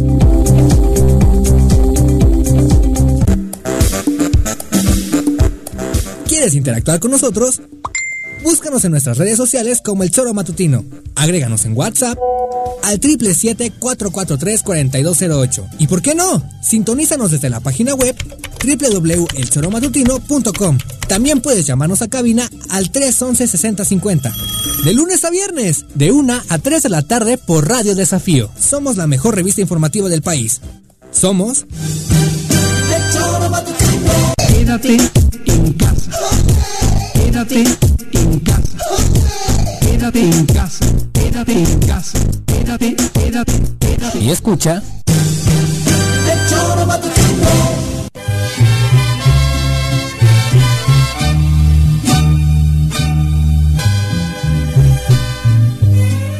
Dos con tres de la tarde, don Juan Gaitán, un abrazo para los que estaban preguntando por un buen mezcal para esta temporada de lluvias. Don Juan es experto en estos temas y les va a recomendar seguramente alguno muy bueno. Y él sí sí es consumidor de productos locales, así que don Juan Gaitán, saludos. Es un ejemplo, sí. Y no se emborracha, ¿eh? Fíjate. Ay, que no se No, emborracha. no, nunca cabrón. se le ve. Lo que pasa es que sueles ir más, tú, cabrón. Cuando digo. Eres cuando, un. Cuando. Bueno, Sammy Tigre, un abrazo Eh. hasta Mérida, donde nos está Mérida? sintonizando en la ¿Qué hace ahí en península Mérida? Yucateca. ¿No es de aquí o qué? Sí, es de aquí, Ah, anda pero por anda por allá. Saluda a la familia que anda por ahí. un también, abrazo. por Yo- por temas del fútbol, ¿no? No anda, anda por allá. Ah, y ponle. Sotelo también, un abrazo para ti. Muchas gracias por sintonizarnos. Eh, por supuesto, decirle, ah, nos manda también eh, Andrés, dice él que sí valía la pena más la frase de Cantinflas de este fin de semana que decíamos que la del alca- que la del hoy gobernador, perdón. Eh, la frase decía, nos la manda, dice, estamos peor ahora, pero estamos mejor. Porque antes estábamos bien, pero era mentira. No como ahora, que estamos mal, pero es verdad. O sea, claro. O sea, Parece trabalenguas, no, pero, pero. tiene el- su contenido, claro, ¿no? Antes estábamos de la chingada, pero era verdad. Ah, no. Ah, no, al revés. Antes estábamos bien, pero, Pero era, era mentira. mentira. O sea, Lo no que es- nos decían era que el país ajá. iba avanzando, Ahora ¿no? de la Estamos Pero está, pero, es verdad. Pero, es verdad. ¿No? O sea, y, digo, y ante la verdad, pues lo que podemos hacer es... Antes te decían que eso, nada, ¿Qué? cabrón. No, no, no, ya me echó pelotas yo también, cabrón. Sí, Juanqui, que ahora sí nos... Bueno, Que al sí. menos lo positivo es que hoy nos hablan con la verdad, ¿no? No, no nos hablan con la verdad, al revés. En la frase. Ah, en la frase. En la frase lo que trata de decir es que ahora no- es que no la manda por el gobierno federal más que por el local. Ah, bueno. Eh, lo que él dice es que ahora eh, pues no estamos tan bien, pero ya nos dicen realmente cuáles La son neta. las La verdad, cosas la- que- la radiografía. Exactamente, ¿no? Sí, está complicadita también Cantinflas, ¿no? Pero, No, seg- pero- según Juanji se le entiende más que al Gober. ¿Al de Morelos? Sí. Sí, mucho más. Escucha, ponme la grabación de ayer. No, Para ya ver no, si- no las guardamos, Ah, no las- Juanji, ah, no, nada más digo, guardamos los Porque si escuchas que- lo que esa frase, ese trabalenguas que has dicho tú, lo que dijo ayer en la puerta y de no sé dónde le entrevistaron, cabrón. No le entendí ni madres, güey. No sé de qué habló de más. ¿Cuál era el tema? Lo de Walmart, ayer fue lo de Walmart. Pero no otra anterior. lo de la termoeléctrica. No me acuerdo en cuál fue, que habló y habló y habló, porque yo no como les nada. decía, que les dije, que les decía que a mí, yo como acostumbro, puta, no dijo, y repitió una palabra 30 veces. 30, cabrón. Bueno, pues ahí Y- está. Pero yo me quedé, yo pensé que estaba viendo una película de Cantinflas, pero como era a colores, dije, no, cabrón, porque yo las de Cantinflas las veía en blanco. Ah, no, y también a colores. ¿no? Exactamente. También. Vamos ahora a nuestra clase de transparencia porque nuestros amigos de Morelos Rinde Cuentas ya se encuentran con nosotros. Roberto Salinas, te saludamos con muchísimo gusto. Buenas tardes. Hola, muy buenas tardes, Viri. Hola. ¿Cómo te va, Roberto? Muy bien, muchas gracias. Qué bueno, cabrón. Oye, cuéntanos, Saludos. ¿de qué platicamos hoy? Bueno, vamos a, a platicar de información que hemos publicado respecto a los recursos del municipio de Cuernavaca y de ello podemos decir que eh, los recursos del municipio, eh, al menos 2018-2019, son eh, superiores a 1.500 millones de pesos. Y ahí la mayor parte O de sea, los es el recursos- presupuesto general que tiene la capital del estado. Correcto, así es. Ese es su, su presupuesto, que ha sido al menos en los últimos dos años. Lo que hemos eh, con ello identificado es que, bueno, la mayor parte de los recursos eh, son están prácticamente igual entre recursos propios a través de, de impuestos, de derechos y de recursos federales también. Eh, de ahí, por ejemplo, lo que podemos señalar es que los recursos de, eh, de, de sueldos sí han aumentado, sobre todo aumentaron del año 2012 a 2013, aumentaron drásticamente cerca del 45%. Ese Y entre- sexenio era el de Barut. el de Barut, así Ajá. es. Y lo que ha aumentado de 2017 a 2018 y 2018 a 2019 aumentó prácticamente nue- 9% para llegar a cerca de 750 millones de pesos, Ajá. que es lo que gasta el municipio de Cuernavaca. Y ahí también lo que hay que hay que comentar es que desafortunadamente por eh, también temas de, del- la, la deuda que se adquirió desde el año 2010 Ajá. con Manuel Martínez Garrigos, el municipio ha, ha estado pagando cerca de 150 millones en promedio al año por capital y por intereses.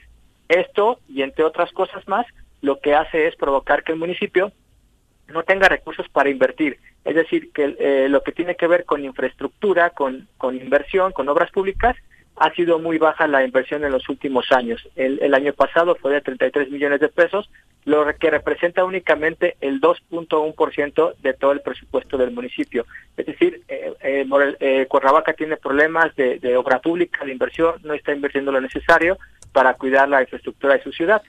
Oye, pero entonces eh, aquí somos medios malos para las matemáticas, ya lo aprendimos. ya se nos contagió. Cuenta, No, ¿con, cuán- no. ¿Con cuánto? A ver, ¿escuchaste cuánto le queda para No, operar no al le- municipio? ni A ver, ni ah. ¿Cuánto le queda en porcentaje Ni del madres. total, eh, Nada. Roberto? Pues son, son diversos los gastos y lo que va Ocho- específicamente O sea, entre deuda, la pública. nómina. Ajá, yo el otro día vi el, el- el- el- el organi- el esquema que hizo. Creo que creo que le quedaban 80 millones en todo el año, pero ¿Para no, invertir? No, no, no, para más cosas, no solo para invertir. Para invertir nada.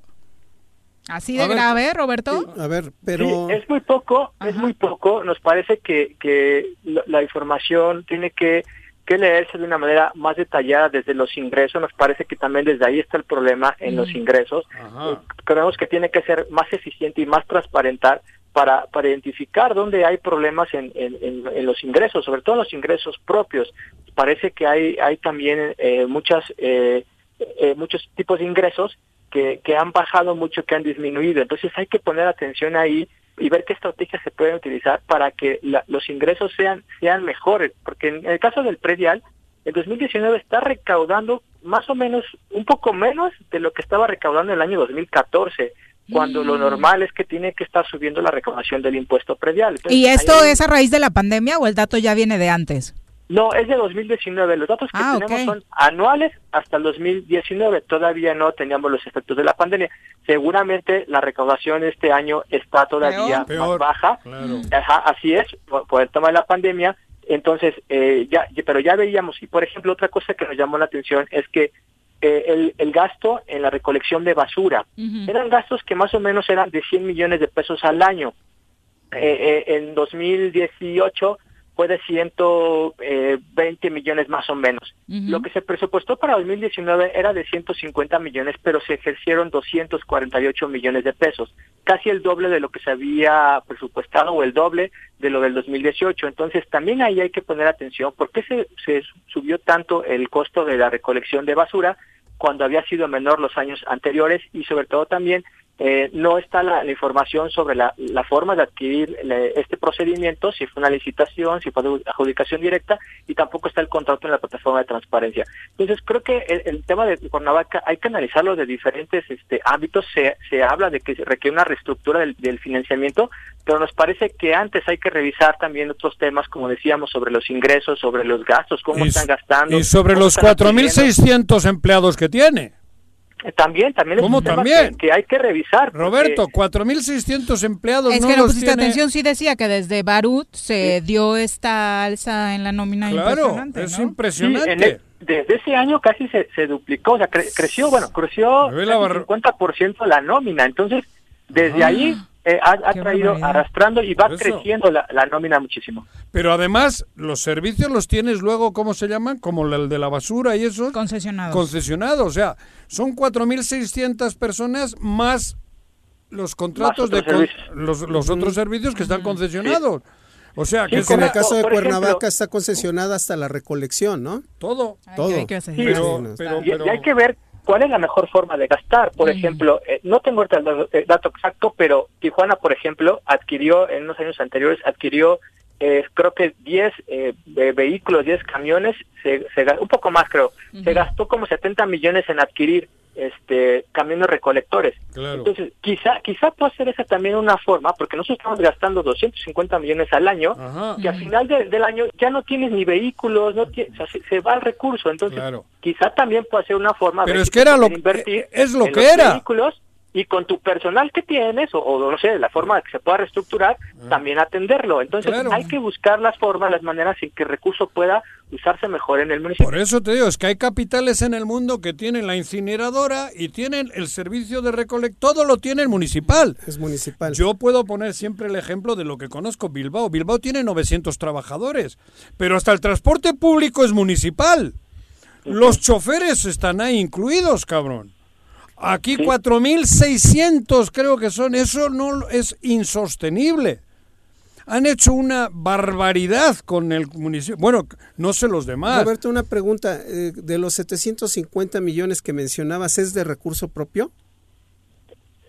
Sí más o menos son como recurso propio cerca de 750 millones y los otros que deben de ser como 800 son recursos federales. Federales. 2019 hubo más recursos federales que propios. 2018 2017 habían sido más recursos propios que federales.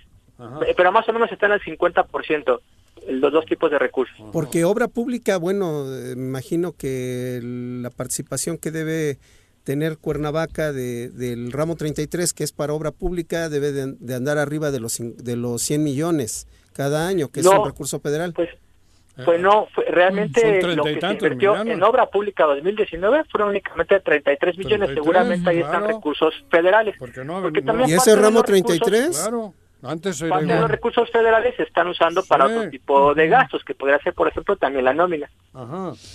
Qué barbaridad. La verdad es que lo que nos deja es muy preocupados, porque si el panorama ya era gris, cuando tengamos realmente el tema de, sí, el Sí. tema de la recaudación de 2020, no sé cómo va a arrancar la capital del estado 2021. Lo dice su alcalde. Sí, que están por eso en una situación también. Hasta quiebra llegó a mencionar, ¿no? Ajá. se- sería eh, oportuno e interesante saber cómo están en este momento las finanzas, cómo se está recaudando, y, y nosotros también lo hemos dicho, en la medida en que también eh, los pagos en efectivo en las oficinas públicas se vayan eliminando y se vayan pasando a un sistema bancarizado, que la gente sí pueda pagar eh, en, en las farmacias, en las tiendas comerciales, en el banco. Ah. Esto, y hay estudios eh, sobre eso, va mejorando también la recaudación y los ingresos Claro. en la medida en que los recursos económicos... Sí, pero ese dinerito en un públicas, cajoncito. va- Ay, cabrón. eso va siendo también más eficiente. Entonces, creo que es la- la- el momento de, de encontrar y de, de buscar entre el municipio y también Pregúntale a Villarreal qué se hace con, con un dinerito en un cajoncito. Perdón. No, hay que, y yo creo que en lugar de estar en un cajoncito... Villarreal sabe cómo- estar públicos, tienen que informarse constantemente Claro. de cuántos recursos están ingresando. Nosotros hemos querido entrar desde hace cuatro años a ver cómo está la recaudación Dije, del predial claro. para saber cuánto se recauda por colonia y cómo se invierte o cómo se debe invertir, no pero nos ha sido imposible. Imposible. No, no se puede Claro. acceder a, a ese tipo de información. Entonces, El sistema- el municipio haga un análisis de esto eh, y, y de muchos otros tipos de ingresos, eh, puede eh, usar mejor también los recursos. Roberto, muchas gracias por la comunicación. Mi Robert. Gracias a ustedes, saludos. Y como siempre, toda esta información la podemos checar en sus redes sociales. Claro que sí, eh, estamos en Twitter como Rinde Cuentas Mor y en Facebook como Morelos Rinde Cuentas. Muchas gracias. Gracias, buenas tardes. Buenas tardes. Qué 4.600 trabajadores. Bueno, trabajadores pero no, lo que me- empleados. lo porque que me es brinca es distinto. este dato que da sobre la obra pública, porque ramo 33 no lo puedes ocupar para otras cosas, No, pero no se a no ser para- que a no ser que está ocurra- etiquetado. incurras Así en le pasó a- responsabilidades. A la universidad le pasó eso, ¿no? Sí, exactamente. Sí, sí, pues ese es el problema que tiene Vera. tiene Vera. Ujú. Entonces, si, No- si no lo es- ocupas para otras cosas, Claro, implica es un delito. es un- eh, implica fuertes consecuencias. Bueno, es, son las 2 con 16. Regresamos. en casa. Quédate en casa. Quédate en casa. Quédate en casa. Quédate, quédate, quédate. Y escucha. En Morelos las y los diputados están cumpliéndole a la ciudadanía. Aplicamos políticas de austeridad y racionalidad del gasto y ya logramos saldar la deuda de 82 millones de pesos que nos heredó la legislatura anterior. Con acciones responsables, Morelos avanza. 54 legislatura. Congreso del Estado de Morelos. Si quieres consentir a tu mascota, el mejor lugar para hacerlo es Clínica Veterinaria Mundo Mascota. Contamos con consultas, medicamentos, accesorios, alimento y servicio de pensión. Además, tenemos servicio a domicilio. Ubícanos en Avenida 10 de Abril, número 1210, Colonia Granjas, o llámanos al teléfono 169-2128. Clínica Veterinaria Mundo Mascota. El Ayuntamiento de Cuernavaca, a través de la Tesorería Municipal, te invita a aprovechar la campaña de descuentos en el pago anticipado del impuesto predial y servicios públicos municipales 2021. 50% de descuento de septiembre a diciembre a todos los jubilados y pensionados, mayores de 60 años y personas con discapacidad. 20% de descuento en septiembre y octubre y 15% de descuento en noviembre y diciembre para todos los contribuyentes. Paga en cajas en línea y a 3 y 6 meses sin intereses con tarjetas participantes. Ahorra y colabora por el bien de todos, porque Cuernavaca lo vale. ¿Te gustan los caballos? ¿Tienes uno? ¿Sabes montar? ¿No? ¿Quieres aprender? Conoce los beneficios de hacerlo en Rancho de la Media Luna en Huitzilac. Contáctanos al 777-155-1062.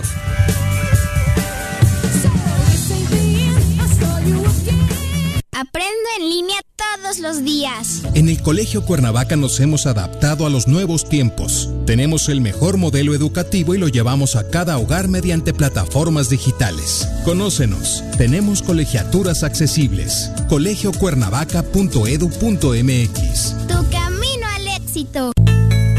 Contribuciones son indispensables para continuar prestando servicios. El gobierno con rostro humano de Jutepec te invita a realizar el pago de tu impuesto predial. Durante septiembre, obtén 60% de descuento en recargos. Más información al número 777-404-3581. Extensión 306. Ayuntamiento de Jutepec. Gobierno con rostro humano. Quédate en tu puta casa. Quédate en tu puta casa. quédate. Y escucha.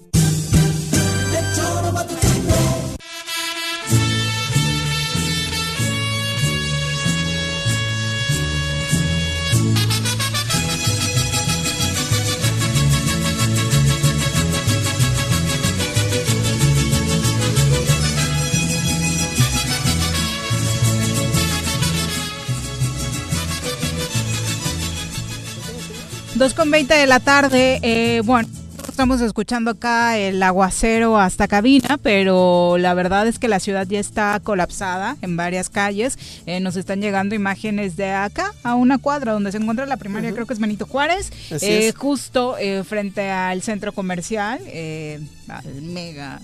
Soriana ahora, ¿no? Eh, donde está prácticamente inundada. Si usted está circulando por alguna de estas zonas o tiene que pasar por acá, mejor evite Evítelo. porque, bueno, la, la imagen que nos llegó es prácticamente de un auto. Ya le tapan las llantas, ¿no? Ya, de hecho, al- al, eh, toda esta zona de Plan de Ayala, en donde empieza eh, la zona de la selva, hacia, hacia el Vergel y en adelante, que está colapsado, eviten la zona y ahorita yo creo que extremen precauciones porque sí, ya se reportan varios encharcamientos en todo Cuernavaca, está cayéndose el cielo. Bueno, y ojalá nos pueda enviar también sus reportes. Eh, Alberto Caballero, saludos, dice, eh, bueno, nos escucha desde Mazatepec, gracias por sintonizarnos. Y por supuesto, eh, vamos a hablar en unos momentos más, estamos esperando un enlace con alguno de, los, de las aspirantes a la Secretaría General de Morena, porque sigue fuerte el conflicto ahí, ¿no? Eh, mi querido Carlos. Sí, yo, yo creo que... Había un chiste por ahí que decía que ya tiene eh, más aspirantes a la dirigencia morena que simpatizantes del PRD, ¿no? O que militantes del PRD actualmente. Yo creo que se ha equivocado Está el camino. peor que la directiva al Barcelona. Porque yo lo que he observado en redes sociales es que muchos simpatizantes de diferentes eh, propuestas están yéndose por la idea de denostar al, Al otro, otro. aspirante. Yo creo que eso, Eso es no- eso no se de debe ser, de en- hacer. menos en- Eh, creo Sí. que Morena ahorita debemos dar una lección de civilidad, de estar unidos y de aceptar los resultados que se arrojen en este proceso en lugar de estar en esta guerra de facciones. Digo, se, se entiende que es eh, ahorita un, un ¿Quiénes son los- posicionamiento los que principal están? partido del ¿Quiénes- país. ¿Quiénes quieren el- La pregunta es cuántos. La pregunta es cuántos. Bueno, Pero allá en- hay en la creo primera que más de encuesta, 100. El filtro va a ser 5, 106, ¿no? ¿O ¿no? cómo? 106. Hay una encuesta que va a dejar a 5 y luego otra encuesta de los 5 quien gane. quien gane. Es Entonces, en ese sentido, pues eh, creo que es, mm, ¿Quién están es? muy cantados. Es, es, Mario este, Delgado. Mario Delgado, Porfirio, J. Es Jade Cole, es este este chico Gibran a lo Gibran. mejor Ah. y, y este y ya porque los otros son para ¿no? ¿No hay más mujeres? No. Solo J. Cole. Bueno, Ajá. sí Digo, hay con varias, pero con posibilidades. creo que la Ah, única que, que se ve única. fuerte es J. Cole, ¿no? Ajá. Y, este- y Muñoz Ledo está... Muñoz Ledo está Entre haciendo los- campaña con una fórmula con una senadora del Distrito Federal, está Citlali. Citlali, ¿no? Ah. Y cada quien, o sea, cada quien trae Citlari será joven. Sí. Digo, Sí, sí, espero, sí, cabrón, sí, porque Citlali. con la edad de treinta y sí. tantos tengo entendido, ¿no? Ah, bueno. Y muy Aguerrida. Un dios Ah, aguerrida, bueno, exactamente. Bueno, son las 2.23. Mientras tanto, vamos a darle un repaso a la información internacional. Bilbao, Dubai, Chichen. Yo soy internacional y en el choro matutino me llevan de aquí para allá cuando escucho las noticias. ¿Cómo te va, Claudia Vega? Buenas tardes. Clau, buenas tardes. Hola, Clau. Bueno, al parecer la lluvia también está causando problemas en la comunicación. Ya nos llegó otro videito. ¿Esa de qué calle es, Carlitos? Esta me parece que es... eh, Río Balsas, no dice, ¿no? a- Eh, dónde. Clau, ¿cómo te va? Buenas tardes. Buenas tardes, aquí con esta lluviosa tarde de viernes. Espero que estés resguardada porque hay varias calles inundadas. Sí, afortunadamente estoy en casa, pero ya sabes que sí está, sí está un poquito fuerte, ¿eh? Está, el jardín se inundó. Uy, aguas, pobres hormiguitas. Ya sé, pero bueno. Oye, el señor Arres está preocupado porque dice que igual y cae Macron. Híjole, No se le va a hacer, ¿verdad? ¿No has visto? no Los creo sindicatos que... están hoy en una... por este tema de los sindicatos eh, exigiendo su renuncia por el tema del manejo de la pandemia. Sí, en realidad tiene bastantes este, crisis eh, ahorita en Francia, todas relacionadas con la pandemia y la seguridad, pero no creo que se lo vayan a llevar a, a un punto tan extremo, sobre todo por lo misma la misma crisis. Eh, cambiar de gobierno en una situación así es muy complejo. Entonces, Que pierda las Este- esperanzas el señor RC. yo le diría que sí, no de momento, va a tener mucha No, a mí me vale, ¿eh? grilla, Digo la verdad, yo no pero- tengo... ni- me Macron no... pero pero Los- así de A mí con los, franceses siempre poder. me han... ¿Eh? No, digo en serio, ¿eh? ¿Te caen mal los franceses? Eh, Pues bien tampoco. No. ¿X? X. Porque siempre han estado ahí presumiendo fraternité, Legalité. le- le- Igualité. liberté, egalité y mangos y, y ni el- el- los exponentes más cabrones siempre han sido Napoleón y toda esa bola de, de, de ojetes que, que ha tenido por ahí al frente. además se No, han pues aliado- entonces no, no es que te caigan más o menos, sí les No, tienes sí, por ahí claro. alguna No, y se han aliado con el gobierno español para el tema del vida. sometimiento del País Vasco. Claro, Eso es. catalán. Bueno, pasemos a otro tema porque ya le salieron los viejos odios al señor No, no son Claudio. odios. De hecho, le está saliendo salpullido en este No, momento. no estamos son odios, pero, pero, pero ese, ese cinismo de la fraternité y pour les enfants de la patrie, mangos. Porque en el Que no los fondo- apantalle, solo Ah, se sabe esa frase del himno. Le jour De de glorieta, arrivé. No, me sé más. Sí. Bueno, ¿de ¿qué temas tenías hoy, Clau? Para ya no desviarte. Pues también creo que también hacer ronchas a Juanjo porque vamos a hablar de Donald Trump. Ok. Ya saben. Su personaje favorito. Impera, impera como siempre este personaje tan público, pero la buena noticia es que parece ser que ahora sí Biden le adelanta por mucho hasta en recaudación de fondos a Donald Trump para las campañas. Wow. Están muy muy adelante.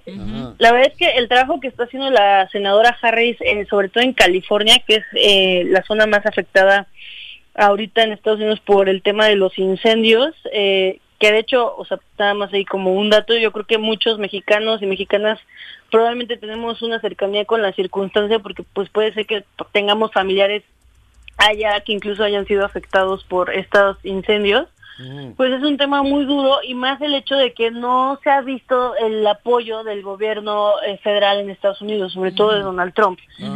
No así con el, el- el ex vicepresidente Biden y, y su campaña y cómo es que la senadora Kamala Harris, que es su compañera de fórmula para ser la próxima vicepresidenta de Estados Unidos, pues ha estado ahí, ¿no? Han estado haciendo presencia y apoyando a las comunidades en la medida de lo posible, lo cual la verdad está cayendo muy bien entre el voto latino, que es un gigante eh, muy importante y que puede ser que definitivamente apoyen a Biden en estas elecciones. Así que, pues creo que es una muy buena noticia, pero también eso implica que por eso vemos este tipo de, yo les llamo patadas de ahogado, ¿no? Eh, Del presidente Trump de comenzar a tomar acciones bastante duras en contra quien se deje para poder, eh, digamos, ganar cierta popul- popularidad y preeminencia en los medios. Una de esas es, por ejemplo, la inclusión de la eh, a la lista negra de productores de droga de México esta semana, que el presidente dijo algo así como amor y paz,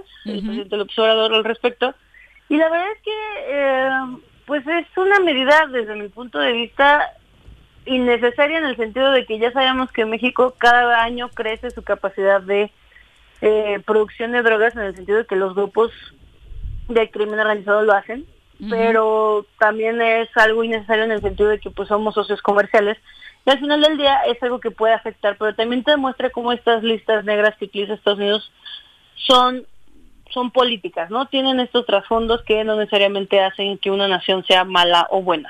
Oye, Claudia, ¿qué, ¿de dónde está sacando mayor presupuesto Biden? Eh, ¿Cuál es el discurso que crees le ha funcionado? Porque la verdad es que la lana, el capital, pues sí es del que le apuesta a Trump.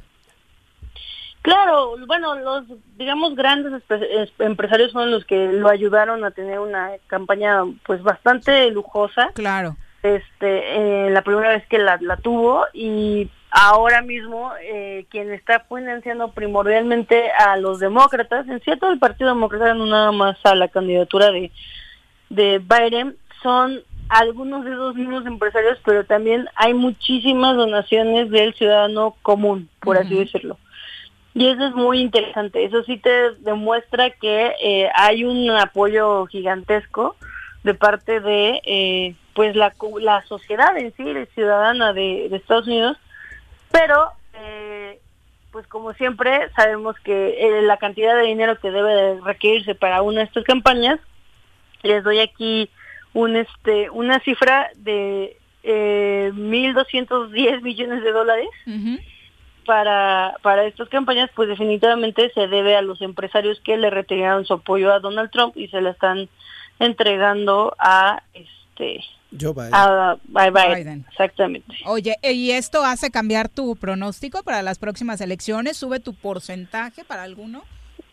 Sí, la verdad es que ahorita yo ya los tengo en un en ¿Empate un técnico? empate seguro, Ajá. en un empate seguro y en una alta probabilidad. O sea, les puedo decir ya que ya estoy en un 60-40 en favor de Biden, pero todavía no son las elecciones. Entonces, de aquí a las elecciones, ustedes saben que cada minuto cuenta, cada cada día cuenta. No es como las elecciones en Rusia que a partir de los antes de que les gustan dos años comienzan a prepararse para hacer las elecciones.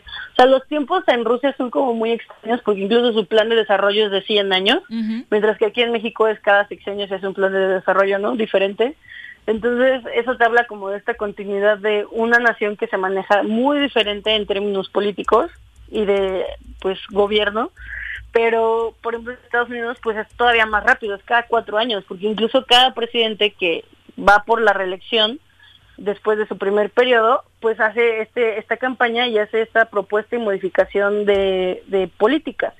Entonces, eh, está muy interesante, la verdad es que está emocionante en el sentido de verlo como una carrera, pero al mismo tiempo es muy preocupante para ver qué es lo que va a pasar, porque de momento están muchos problemas en la región de América, pero también incluso en, en esta región norteamericana, con Donald Trump, que tal vez no son tan grandes como lo podrían ser con otra persona, porque pues va a llegar de cero, por así decirlo, y el que el- digamos que el, el único punto a favor que tiene ahorita Donald Trump es que sigue manteniendo su base electoral, que son los ciudadanos que ya sabemos que trae desde la primera vez que este tú que, que mantuvo. Lo que sí tenemos de beneficio bu- bueno el señor este Biden tiene de beneficio es que ya jaló a esta fuerza trabajadora A que no se siente ajá que, y sobre todo la fuerza trabajadora desempleada que no se siente correspondida no con, con Donald Trump Oye, y su gran apuesta va a ser la vacuna, ¿no? Sigue insistiendo en que en octubre ya la tiene lista.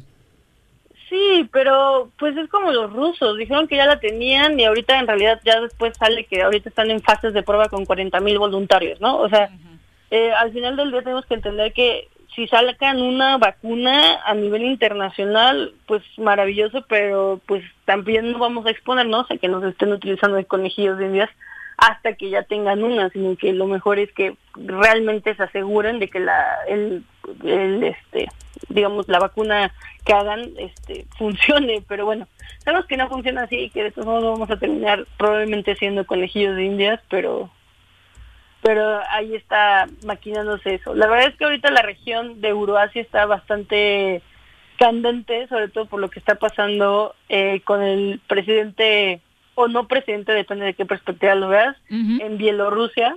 Eh, Lukashenko fue elegido, reelegido mm, últimamente y la verdad es que nadie está muy conforme. La Unión Europea ya pidió que la ONU intervenga. En realidad incluso hay maniobras de la OTAN en la zona, parece que se están acercando a las fronteras de Bielorrusia y por eso es que Lukashenko decidió cerrar por completo el país, lo cual ha conmocionado no solamente a Europa, sino al mundo entero por el, el probable, digamos, problema que pueda este Surgir. estallar, ¿no?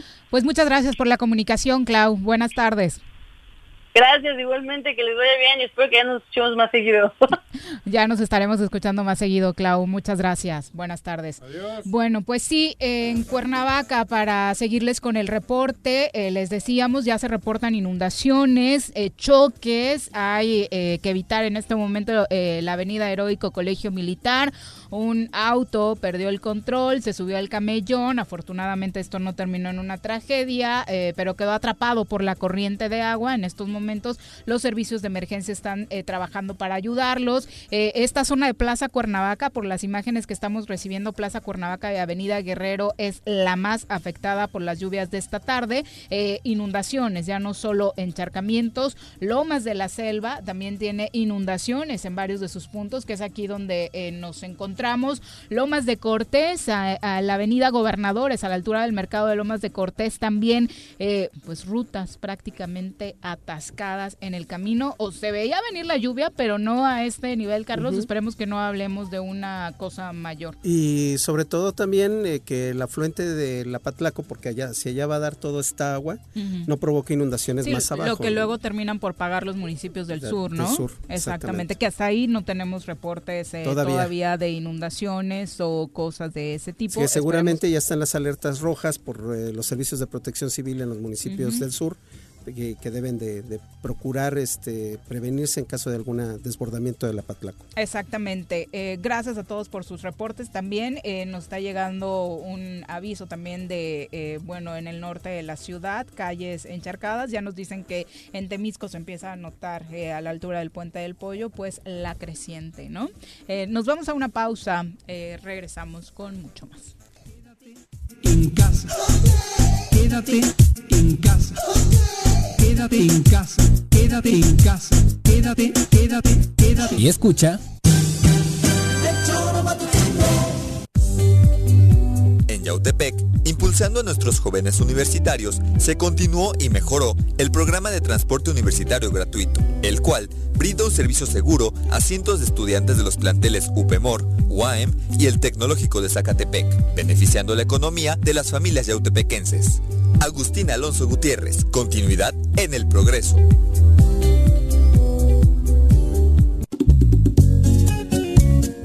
Cafetería, tienda y restaurante Punto Sano. Contamos con comida vegana y vegetariana, porque nos preocupamos por tu salud. Ven y conoce nuestros productos orgánicos y suplementos alimenticios, al interior de Plaza Andrómeda, local 19, en calle Pericón, Lomas de la Selva. Contáctanos al 372-3514 o búscanos en Facebook como Punto Sano Cuernavaca. Aprovecha los descuentos que el gobierno municipal de Suchitepec te ofrece en el pago del impuesto predial. De julio a octubre, 100% de descuento en multas y recargos. Evita salir de casa. Ingresa al www.suchitepec.gov.mx diagonal predial y paga en línea o llama al 361-4110. Acércate, infórmate y regularízate. Gobierno municipal, estar bien te lo mereces. Hoy la escuela está en mi casa. Así es, en el Colegio Cuernavaca hemos adaptado nuestro modelo educativo a las plataformas digitales para que ellos sigan aprendiendo en línea. Kinder, primaria y secundaria. Conócenos, colegiocuernavaca.edu.mx.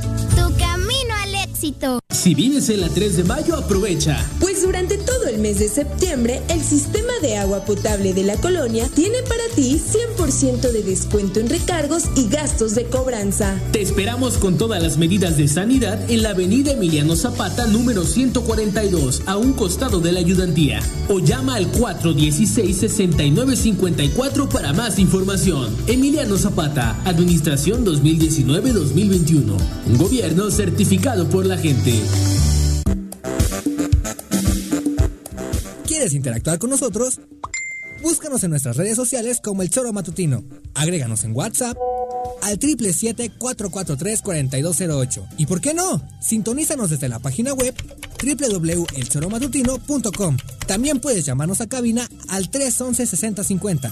De lunes a viernes, de 1 a 3 de la tarde por Radio Desafío. Somos la mejor revista informativa del país. Somos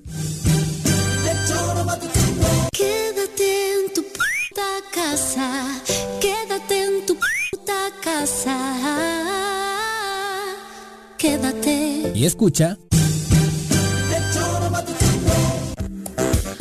29 de la tarde, saludamos con muchísimo gusto a través de la línea telefónica a Citlali Hernández Mora, senadora con licencia y aspirante a la Secretaría General Nacional de Morena. Citlali, muy buenas tardes.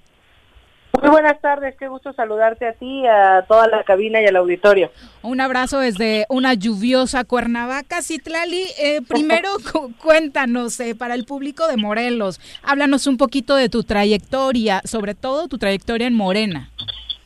Claro, bueno, pues mira, yo tengo 30 años, eh, estudié periodismo, soy fotógrafa.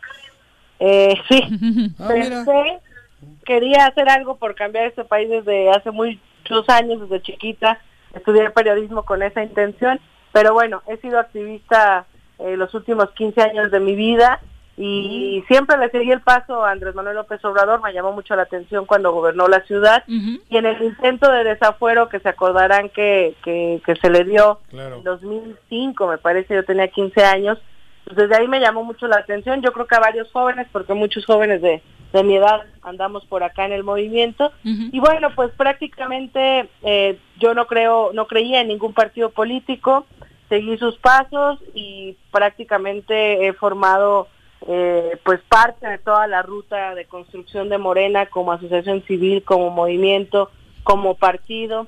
Yo soy del oriente de la ciudad, del agrícola oriental, de Iztacalco, eh, y ahí formamos los primeros comités de base eh, para conformar Morena, para el proceso de afiliación, para toda la fundación. Y bueno, en la primera participación electoral de Morena en 2015, fui consensada por todos los comités de base de mi delegación para ser candidata a diputada local. Dijimos, bueno, pues vamos a entrarle, no había muchas posibilidades de, de, de ganar, la verdad, era la primera participación de Morena, las estructuras casicales o casi la de, de caciques del PRD en las alcaldías acá están muy firmes.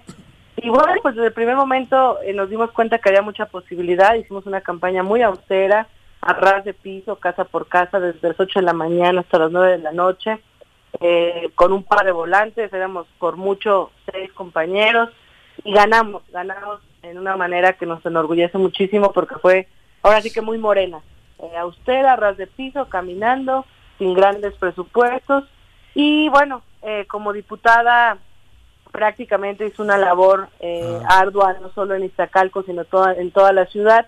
Estuve a cargo eh, de algunos procesos electorales que nos encomendó el ahora presidente Andrés Manuel López Obrador en Chiapas, en Oaxaca, en Coahuila, lo cual me, me ayudó a adquirir muchísima eh, pues formación en términos político-electorales.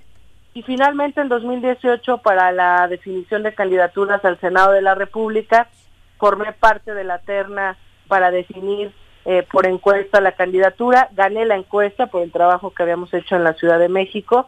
Y bueno, llevo dos años como senadora, he pedido licencia y pues prácticamente me considero una militante de tiempo completo. Eh, he tenido funciones de diputada, de presidenta, ahora pe- perdón, de senadora, ahora pedí licencia y pues estoy compitiendo hacia la Secretaría eh, General del partido en este momento de definiciones que estamos viviendo al interior. Más o menos esa es eh, mi trayectoria. Muy, muy, muy amplio para tus 30 años. Pero vamos a ver.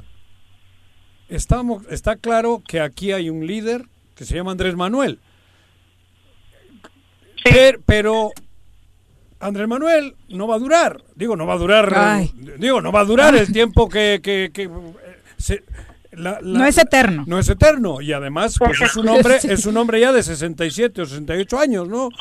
Entonces, pero el país, si no está Andrés Manuel, ¿qué va a ocurrir? ¿Qué morena quieres? Porque se creó el PRD hace veintitantos años y al final, pues ven que quedó, ¿no? Casi muerto. Si An- Andrés Manuel, hoy todos, bueno, yo simpatizo con Andrés Manuel, pero Andrés Manuel no va a estar. Y México tiene, tiene que evolucionar. ¿Qué morena, qué, qué morena vamos a tener? ¿La misma que el PRD? ¿La misma del PRI de antes? ¿O, o qué va a ocurrir? ¿Qué morena quieres tú? ¿Qué ideología para el país? Pues mira, justamente eso es lo que nos preocupa. Andrés Manuel ya inició un legado, él es el dirigente de este partido, de este movimiento. Ajá. Yo creo que no habría que descartar que hay una generación nueva, fíjate. Andrés Manuel tiene sesenta y tantos años. Claro. Inició en el PRI, salió del PRI. Eh, formó parte de la fundación del PRD, del buen momento del PRD. Eh, Pero- Cuando el, el PRD se empezó a echar a perder, se salió, fundó Morena. Pero bueno, muchos liderazgos Ajá. vienen de otros partidos. Yo Sí. y muchos de mis compañeros jóvenes nacimos en Morena. Y nacimos no solo como seguidores de Andrés Manuel, sino como activistas que queremos cambiar este país. Con Y que ideología. entendemos, sí, que entendemos que este país no se va a cambiar con las mismas prácticas políticas de antes. Y Eso. creo que eso es lo que necesitamos ahora en Morena. Morena se está definiendo entre dos, digamos, proyectos. O es un partido político más, que igual se va al caño como el PRD en su momento, Ajá. o seguimos construyendo un partido movimiento con nuevas prácticas políticas, con ética, con Sí. principios y con lo que nos ha enseñado Andrés Manuel. Ajá. O ver el poder como un espacio para servir, A mí no me- como un espacio para servirse. Pero en estos momentos se está viviendo algo muy común en aquel PRD y en aquel PRI. Las Así es. disputas mezquinas por el, eh, por, por el control interno. ¿Eso no va a echar a perder eso que tú tan claro lo has dicho? ¿No viene lo mismo, más de lo mismo? En esta disputa que está habiendo, yo no sé quién es el bueno. Solo por la elección, ¿no? Ajá, solo por Bueno, el control del partido. Y Citlali, hay que, abon- abonando a lo que cuestiona Juanjo, Carlos Caltenco, a tus órdenes.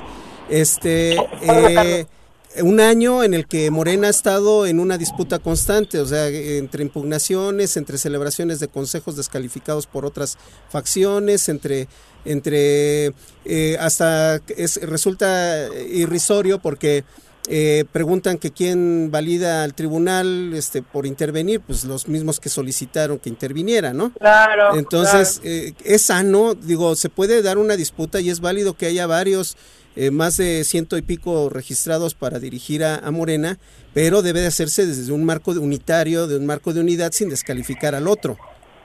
Totalmente, pues ese ha sido mi planteamiento en estos días de competencia, es decir, a ver, Morena creció muchísimo. Morena es un partido muy nuevo que yo diría que tuvo tres objetivos para fundarse. Llevar a la presidencia de Andrés Manuel para que implementara un nuevo proyecto alternativo de nación, digamos, ya, lo logramos. Nos costó prácticamente toda nuestra vida como partido y yo diría que una, muchos años de lucha de mucha gente y de muchos sectores, que algunos nos encontramos en Morena y otros igual Luego, el segundo objetivo que nos planteamos es la revolución de las conciencias, justamente con la claridad. Si los procesos de transformación solo dependen de los dirigentes o de una sola persona, o si logramos buenos gobiernos, no es suficiente si no hay un cambio social, un cambio de conciencia, un cambio eh, en la conciencia social. Ese objetivo pues lo hemos iniciado, pero lo hemos interrumpido prácticamente dos años por estar en un conflicto interno. Luego el tercer objetivo que me parece que nos planteamos para nosotros ahora, y que en ese nos estamos definiendo, y, de, y ese es importante por esa disputa, nos planteamos dejar atrás los viejos vicios del viejo régimen. Es decir, nos planteamos hacer política de manera diferente, sustentada en la ética. No, lo viejo no termina de morir, lo nuevo no termina de nacer, pero parte de esta disputa me parece que yo por eso te digo, hay dos visiones. Los que quieren hacer de un partido más, que se comportan todavía con elementos tradicionales de la política, Ajá. y los que queremos pues recuperar un partido movimiento, porque si somos más de lo mismo nos vamos al basurero de la historia como los demás. Y yo he estado en estos últimos días justamente haciendo un llamado, pase lo que pase y gane quien, lo, quien gane, necesitamos iniciar un proceso de reconciliación. No sé y si... si hacemos, sí, perdón, No, no, no sé si conoces el tema de More- Morena Morelos. sí, en todos los estados es un caos el partido. No, por eso. Pero aquí tenemos todavía el agravante de que un grupo de Morena de alguna manera está apoyando al gobierno del estado, que entre comillas es un pinche desastre. Pero, Pero es emanado de la coalición. Ajá, y emanó de la coalición y en la disputa esa aquí pues estamos todos Morelos está Morelos es un estado zapatista y de Andrés Manuel. Digo, 63%. López Obradorista. Obra- o López Obradorista. 63% sacó Claro. Andrés Manuel en la Pero ahora, en esta incertidumbre, todos están, es- se está esperando a ver qué pasa en Morena, porque es un despapalle. Parecido que No, todo el país, pero aquí se agrava más porque tenemos un gobierno emanado Ah. de, de la coalición y que realmente la estamos pasando mal. Pues es que fíjate que eso es lo, lo delicado y eso eh, creo que tiene que terminar. Es decir, a ver, hicimos alianzas y sumas algunas muy pragmáticas para llegar al 2018. Sí, con el Porque PES. necesitaba con el PES, por Ajá, ejemplo, ¿no? Esa, esa. Eh, y otros personajes que se sumaron. Algunos, algunas sumas, pues también son buenos compañeros, han llegado con humildad, pero la gran mayoría, y sobre todo los estados, no han eh, sido leales ni a la transformación, ni al presidente, ni al voto de la gente que esperaba un cambio. Entonces, eso es lo que, o sea, ¿para qué queremos Morena? Para seguir acompañando al presidente, para seguir transformando y sobre todo para generar nuevos cuadros políticos y tener cada vez menos que depender de estas sumas que la verdad son más que restas. Exacto. Es decir, los gobernadores que no están haciendo bien su trabajo no deberían de seguir teniendo el respaldo de nuestro movimiento, no deberíamos de seguir dándoles candidaturas. Claro. eh, Ni coaliciones. y- ni coaliciones, la verdad. Ahora, era quizás un mal necesario, Sí, fue. nos pasa muchos procesos de transformación Claro. eh, en esas disyuntivas, pero si Morena hoy estuviera sólida, si hubiéramos Claro. eh, destinado dos años a la construcción de un partido movimiento, eso. hoy tendríamos cuadros Claro. que Propios. nos hicieran propios, Con ideología, con, con, con esa ideología, identidad. con principios, Ah, claro. totalmente Entonces, de acuerdo. por eso me parece que desde el partido necesitamos no seguir en una ruta pragmática. Hay algunos competidores que les importa un comino eh, es- esto que te estoy diciendo. Ajá. Ellos están pensando en hacer alianzas, en ganar por ganar, etcétera. No. Ajá. Yo vengo de la base, vengo de los comités, soy de la militancia y creo que la mayoría de nosotros estamos eh, llamados a exigir que las candidaturas, por ejemplo, del 2021, sean candidatas y candidatos honorables. Porque mucho de lo que nos tiene confrontados al interior es que no nos gustan algunos personajes que han llegado, que no les costó construir, y no es un tema de, de que llegamos primero, un tema de que no entendamos que los partidos crecen. Fue Sí, coyuntural. bien, que se sumen, quien se quiera sumar, pero aquí hay otras reglas, porque si quieren llegar con las reglas y con las prácticas viejas de antes, perdón, pero no. ¿Con quién va a ser? Eh, esa es la ¿Con pregunta, porque lo que estás diciendo de pronto salta al ir de la mano con don Porfirio. Ándale. Pues mira, Salta, estamos en un proceso extraordinario, el tribunal metió en la mano, nos rompió eh, el proceso, la dinámica interna, violentó nuestros estatutos y genera un escenario bien complicado. ¿Quién va a ganar la encuesta? La ¿Quién va a ser presidente o secretario o secretaria general? Quien gane una encuesta de popularidad. Entonces, eso disminuye la posibilidad porque tenemos muchos cuadros muy valiosos, pero que a lo mejor no los conocen públicamente. Entonces, eh, yo, por ejemplo, estaba valorando participar a la presidencia del partido, pero hice cálculos y aunque yo podía crecer mucho, No soy daba. senadora, en algunos lugares me conocen, pues no me daba. Claro. Muchos militantes buscaron a Porfirio como una alternativa porque él puede ganar esa encuesta. Claro. Yo diría que aun cuando es una persona que tiene una trayectoria larga, eh, que tiene sus matices, que tiene sus momentos eh, de definiciones diferentes en la- a lo largo de la historia, creo que es una persona honesta. Es decir, si pensamos en Porfirio, pensamos quizás en una persona que ha estado mucho tiempo en la política, pero no pensamos en una persona corrupta. Eh, y me parece que tener dirigencias honestas en este momento del partido, mientras consolidemos un partido todavía mejor, con mejores liderazgos, con liderazgos más morenos, digamos, eh, pues es una buena salida. Si él puede ganar la encuesta y si él es una persona honesta, que conoce además el sistema de partidos desde las entrañas, el sistema político, y hacemos equipo, yo desde la Secretaría General, que creo tener una nueva visión de la política y que conozco desde las entrañas Morena, porque he vivido todas sus etapas de fundación, me parece que es una, una fórmula interesante. Dentro de otra vez este, este, esta situación extraordinaria. Claro, el ideal sería seguramente otros perfiles, pero pues como se necesita ganar una encuesta, eh, pues yo estoy apoyando a Porfirio, aun cuando tengo claro también que serán dos encuestas diferentes, es decir, igual y no gana Porfirio, igual no gano yo, pero nuestro escenario ideal de- dentro de este escenario complejo, pues es eh, caminar juntos. Pero no, no se contradice el tema de partido movimiento con la misma, digo, el presidente el año pasado sugirió eso, que se resolviera con una encuesta. Y partido movimiento, yo creo que Morena no solamente es de los militantes en sí, afiliados, Claro. que además está cuestionado el, el padrón, sino es de toda la gente que se ha sumado a esta idea de transformación del país. Entonces, eh, se contradice un poquito con esta noción de partido-movimiento, porque si se reconoce que es partido-movimiento, la sociedad tiene que manifestarse sobre quién quiere que dirija Morena. ¿Es así, ¿Es Citlali? Pues no sé, mira, a mí me parece, al final el partido es una parte de un todo. Y todo mundo tenemos derechos políticos y nos organizamos en movimientos o en partidos o en organizaciones sociales o no participamos. Adquieres derechos partidistas en cuanto te afilias a un partido. Eh, y hay una dinámica interna en los partidos.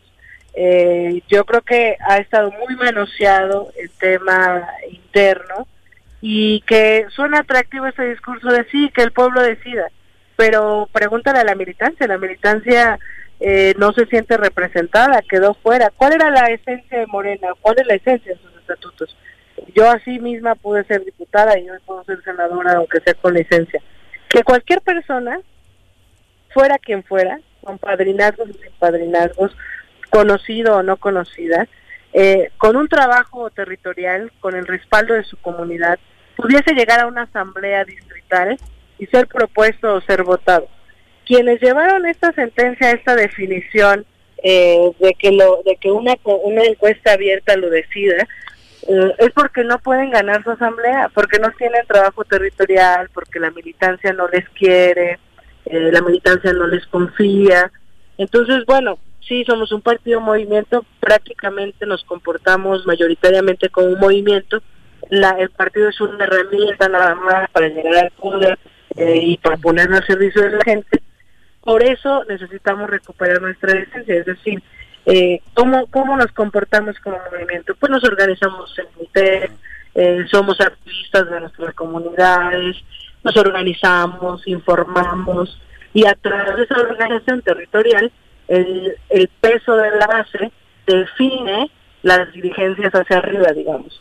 Esta encuesta va a entrevistar a 4.500 personas y además, según como la metodología del INE, van a preguntar, ¿es usted simpatizante de Morena? Sí, no, no sé. Si tú respondes no, ya, te descartan. Ya no te Pero preguntan. si tú respondes sí o no sé, te van a seguir preguntando. Es decir, si alguien dice, y si alguien que no sabe si es simpatizante de Morena, eh, va a decidir y va a poder elegir nuestra, nuestra di- directriz, pues me parece eh, poco serio, ¿no? O sea, Claro. si no sabes si no sabes definirte como un simpatizante de Morena, pues mucho menos quieres eh, definir quién debería dirigir ese partido. Entonces, es un momento muy, Morena. muy generis y extraordinario. En Morelos, la que más ha aparecido siempre ha sido J. Cole, de, con la relación con Rabindranath y con, en fin, el grupo ese que, que creo que es el que pre- el, el más eh, fuerte en Morelos.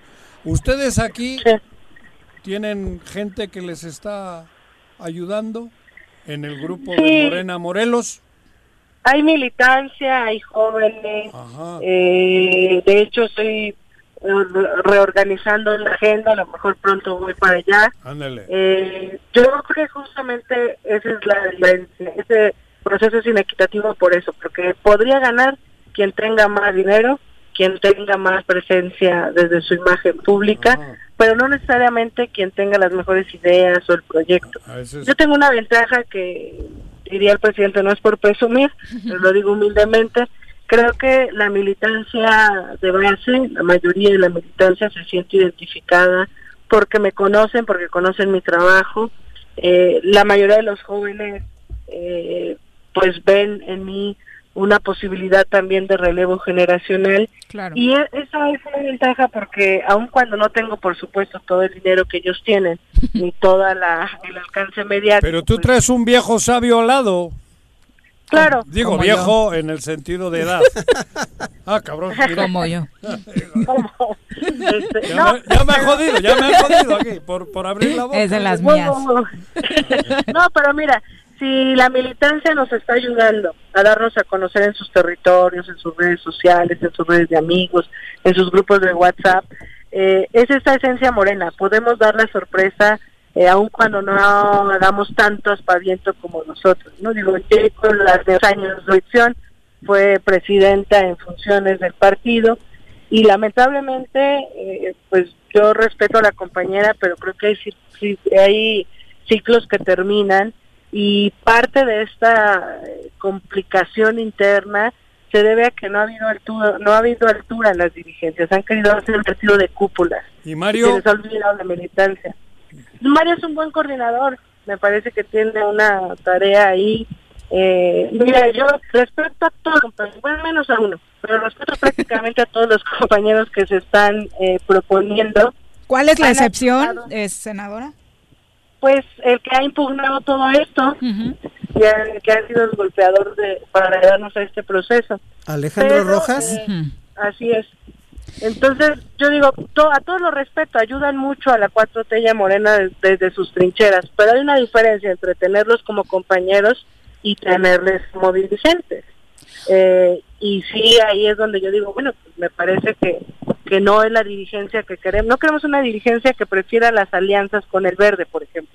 Yo preferiría una alianza con los movimientos sociales, los movimientos en defensa del territorio, eh, con el movimiento feminista, la sociedad civil. Es decir, somos un partido movimiento que busca hacer las cosas diferente y que necesita seguir convocando a toda la sociedad que quiera hacer algo por este país a seguir transformando nuestra nación. No somos un partido que quiere eh, hacer cúpula partidista, que quiere generar una nueva clase política, eh, que quiere eh, tener solo poder y candidaturas. Ese no es el partido que queremos. O sea, si eso lo quieren algunos compañeros, pues allá hay otros partidos. Claro, el problema es que Morena es el partido con más presencia, con más respaldo de la ciudadanía, pero por eso la disputa es de definición. Yo insisto, o un partido más o un partido que siga siendo el partido de la transformación con nuevas prácticas políticas. Senadora, pues muchas gracias por la comunicación. Esperemos que cuando estés de visita por Morelos, por acá, nos puedas acompañar en cabina. Sí, claro que sí. Será eso más divertido. Claro que sí. Eh, me han caído muy bien. Muchas gracias. Buenas tardes. Hasta, luego. Éxito. Bueno, pues ahí está Citlali Hernández. 30 años ella y 80 30 y tantos años. él, ¿no? Y sí, claro, El- eh, don, don Porfirio. Y, y una de las partes, esta final que tocaba, pues por supuesto que de cualquier partido, no solo de Morena, ¿no? Se antoja más un partido que piense en una alianza con la sociedad, con las feministas, como lo mencionaba, Ya existiendo un problema tan grave tú, ya estás induciendo que al voto. no estoy induciendo al voto, Puta. que pensar en alianzas con ¿Eh? gente retrógrada, ¿no? Son los tres con... Ándale, cabrón. Vamos a aprender de belleza mejor. Eh, ya nos acompaña en cabina Montserrat Rivera. ¿Cómo te va, Monse? Muy buenas tardes. ¿Qué onda, Monse? Te saludamos con muchísimo gusto, Monse, como siempre. no gracias. te mojaste en el camino. Un poquito. Está lloviendo cañón, ¿eh? El entonces, oye, entonces sí sirve para el frizz porque no cielo. traes nada y la lluvia levanta el frizz en el cabello, que me, ¿eh? Que me cayó agua y mira, mi queratina sigue. Sí, intacta. funciona la queratina. Exactamente. Cuéntanos. ¿Quién le estás mirando, Carlos? La queratina. ya, ya va a empezar otra vez. No, Ya, le vi muy favor. atento. Y se nota que Juanjo no tiene buena No, queratina. Se ve que no tiene queratina. Solo ve tu creatina, el güey. Mira lo colorado que se puso ya. ¿De qué, cabrón? ¿No? Cuéntanos. ¿Por qué colorado, Este, güey? bueno, quiero recordarles que somos especialistas en la ceja, en el microblading, en toda la, la gama de la micropigmentación. Pero, ya que les recordé eso, vengo a hablarles de la vacumterapia, que es una técnica para quemar grasa, bajar de peso, remodelar el ¿La cuerpo. qué? Vacumterapia. Es una técnica. Eso le dan a Juanjo desde Exactamente. gobierno, sí. Es una técnica. es una técnica, Me la como le decía. hace años ya.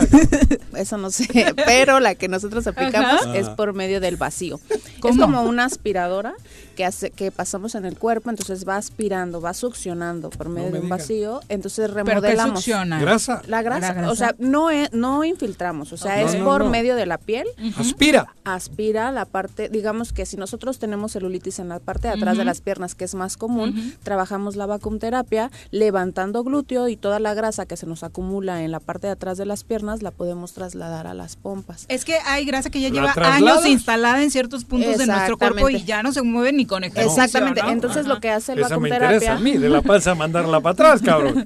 Lo que si hace la vacuterapia es romper todo eso, todo el folículo de grasa, todas las adiposidades, las rompe. La mueve. Exactamente, las rompe, las deshacemos por medio de otras técnicas, que es la cavitación. La cavitación es eh, a base de círculos, vamos haciendo cavitación en todo el cuerpo, rompiendo ¿Pero toda con la qué adiposidad. aparato? Es ¿Cómo? un, es un aparato especial que es un vacuumterapia Ujú. que succiona. Que es Aparte, como un aspirador. Exactamente, exactamente. Es muy bueno porque te ayuda a remodelar, te hace cintura, te levanta la pompa, te quita poco? celulitis, Mira. reafirma. ujú. ¿No Y hay? ¿Ningún riesgo? Ningún riesgo, contra- ningún riesgo. Bien aplicado no hay ningún riesgo. Sí me han comentado algunas clientas que han realizado este tratamiento en, en algún otro lado y les han hecho moretones. Si hay moretón o un moretón muy grande, quiere decir que el tratamiento es bien realizado. No debe lastimarte ni debe generarte lastimar. lesiones. Así es. Digo, ahora aprovechando la tecnología, me imagino que es mucho más este controlado. Antes es. esto se hacía con ventosas. Con un vaso. Exactamente, Ah, es parecido a la pero la Los ventosa chinos, llevaba ¿no? Empezaron con y eso. lumbre y, alcohol, Con el entonces humo y con eso exactamente. Ajá. Eh, La La del ventosa vaso crea ese me han vacío. Pero no para eso, sino No, para, para otras cosas. Sí, La- Sí, la- la espalda, la ¿no? Sí, las vacío, con- ¿no? Las La contracciones en la espalda y todo. Los chinos lo hacen para eso. La Sí, diferencia sí. entre el vacuum y la ventosa es que la ventosa es más muscular, es para un masaje. Eso, también la realizamos, eso, o sea, muscular. también es muscular Ándale. por el calor que genera la ventosa Ajá. al poner el alcohol Eso, y y el prenderle, fuego. exactamente. El calor. Te ayuda a relajar el músculo. La vacuumterapia va más dirigida eh, a, a levantar, a reafirmar, a deshacer la grasa. Mira. Ok. Bueno, y, Y todo este proceso, por ejemplo, haces una cita contigo para vacuumterapia, ¿cuánto tiempo te lleva? Eh, ¿Es en una ¿Cuántas sesión? Varias ¿Cuántas sesiones. Son varias sesiones. Lo ideal son 10 sesiones, dependiendo del cuerpo, dependiendo del cuerpo y el área a tratar. Hay personitas que están de muy buen cuerpo, pero Solo tienen pancita, ¿no? este celulitis. Carlitos, Entonces por ejemplo. podemos tratar la celulitis. 30 sesiones. Ah, No, lo ideal son 10 sesiones y va acompañado de geles reductivos, de mesoterapia. También trabajamos la mesoterapia, que esa sí va infiltrada, pero son para casos como más extremos. Bueno, pues ahí está, si tiene este proyecto de bajar de Pero peso, porque mucha es- gente lo hizo en esta En cuarentena, esta cuarentena, entonces no, igual mucha y gente solo le subimos de peso en esta cuarentena, Sí. me ha tocado Ah, ver, sí. Quédate en tu talla.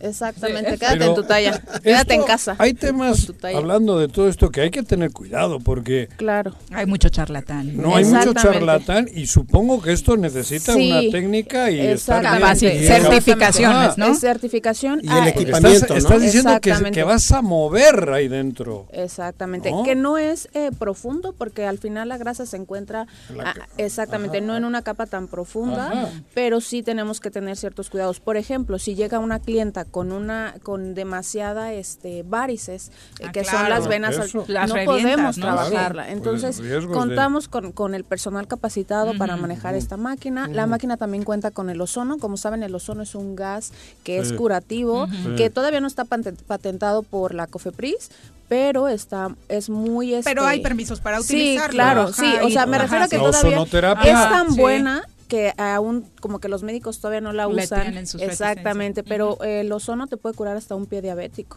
Sí. Imagínate hecho, lo la- que hace en la, piel. terapia de vacío se utiliza mucho en el caso de los pies del pie Exactamente, diabético, ¿no? exactamente. Entonces el ozono lo que hace es todavía más regenerar. Si hay alguna herida infectada, te regenera de volada o se te quita. Es un bactericida aparte de. Ujú. Entonces es un aparato que tenemos. Que ¿Es tiene otro aparato? Es ¿Estás el hablando? mismo. Ah. el mismo aparato. La aspiradora funciones. esa con el ozono tiene, va. tiene ozono también. Ah, mira. Entonces, eh, también el ozono, quiero que sepan que es un método bactericida donde yo ozonifico el lugar. Entonces, al prender la máquina de ozono, Ah. el lugar se ozonifica. Entonces, Mm. mata cualquier bacteria que hay dentro, Mm. que pueda haber dentro. Entonces, Para, para, que aparte, vayan con para toda este la tema de la pandemia es Exactamente. importantísimo, ¿no? Que, que en eso tienes también todas las medidas. Exactamente, exactamente. ¿Dónde estás ubicada, Monse? Estamos en Pericón Plaza, frente a Vivaldi. Ahí estamos ubicadas. Mm. Este, las, las redes sociales es Montserrat Rivera Microblading en Facebook y A ver, en a ver, a ver, Instagram. ¿cómo, cómo? Montserrat Rivera Microblading en Esa madre Facebook. última es la que- Micro, es la que hablamos la vez pasada Por de la eso, ceja. cabrón. Ya te han dicho muchas veces. Sí. Pero en inglés ese no. El Alzheimer. Y Venga, en. Instagram Véngate MR después de. Oye, pero ¿estuvo atinado el señor Arrece con el número de terapias para Carlos o le darías menos? O... No, Normal le damos 10. menos. Menos. 10, mira, lo ideal Ay, menos de 30. Solo quiero desmentir a de Juanji. 30, para que porque vaya. abusó. Bueno, bueno, bueno. Mínimo, o sea, lo, lo ideal son 10 sesiones y dejarlo este, descansar. Eso de que te digan, no, necesitas más sesiones, lo ideal son solamente 10, es Diez. lo que aguanta el cuerpo y tenemos que dejar descansar. Obviamente, esto va acompañado de una buena alimentación, o, porque normalmente cuando te vas a hacer un, un trabajo de, de- para bajar de peso, pues tiene que ser Integral. redondo, integral. Claro. Hasta con ejercicio, ¿no? Pues es que el vacuum hace ese efecto de ejercicio. Es más la alimentación, Eh, ¿no? exactamente. Podemos deshacer grasa localizada que a lo mejor con un abdominal no podemos o con un Ah. aparato no podemos. Entonces, como la mesoterapia, deshacemos grasa localizada que con el ejercicio luego no podemos este, Sí, trabajar que la- la, exactamente. la llantita famosa, ¿no? Exactamente. Por ejemplo. Exactamente. Monse, muchas gracias. Por ahí nos vemos pronto. Claro que sí. Me Muy gusta verlos. tardes. Hasta Igualmente. luego. Buenas tardes. Son las 3 con 9. Obviamente, si quiere hacer ejercicio para redondear esta terapia, pues el sexo es el mejor.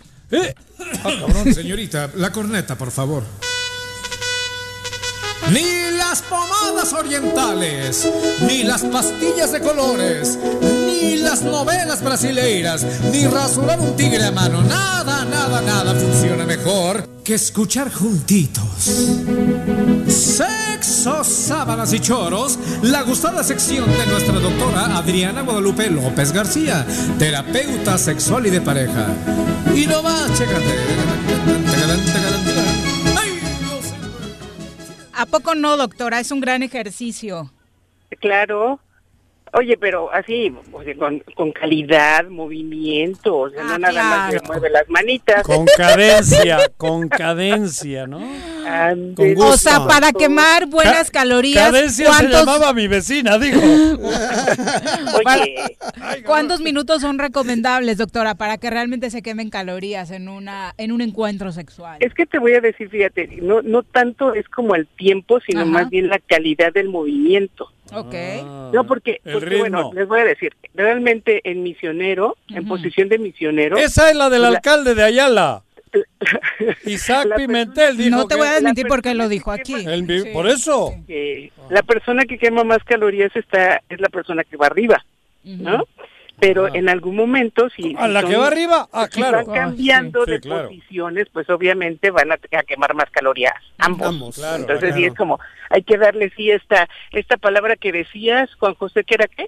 Cadencia. Cadencia, ¿no? hay que darle cadencia, movimiento, variedad, para Yo que no daba- caigamos en algo aburrimiento. Cadencia, y escuchas y analizas el discurso, todo lo habla en pasado. Yo le daba, Claro. mi vecina era, nota. todos sus Yo verbos daba. sobre este tema son en pasado. Ya, ya valió, ya valió madre. Tiene, tiene que echar mano de estos recuerdos de antaño, cuando era...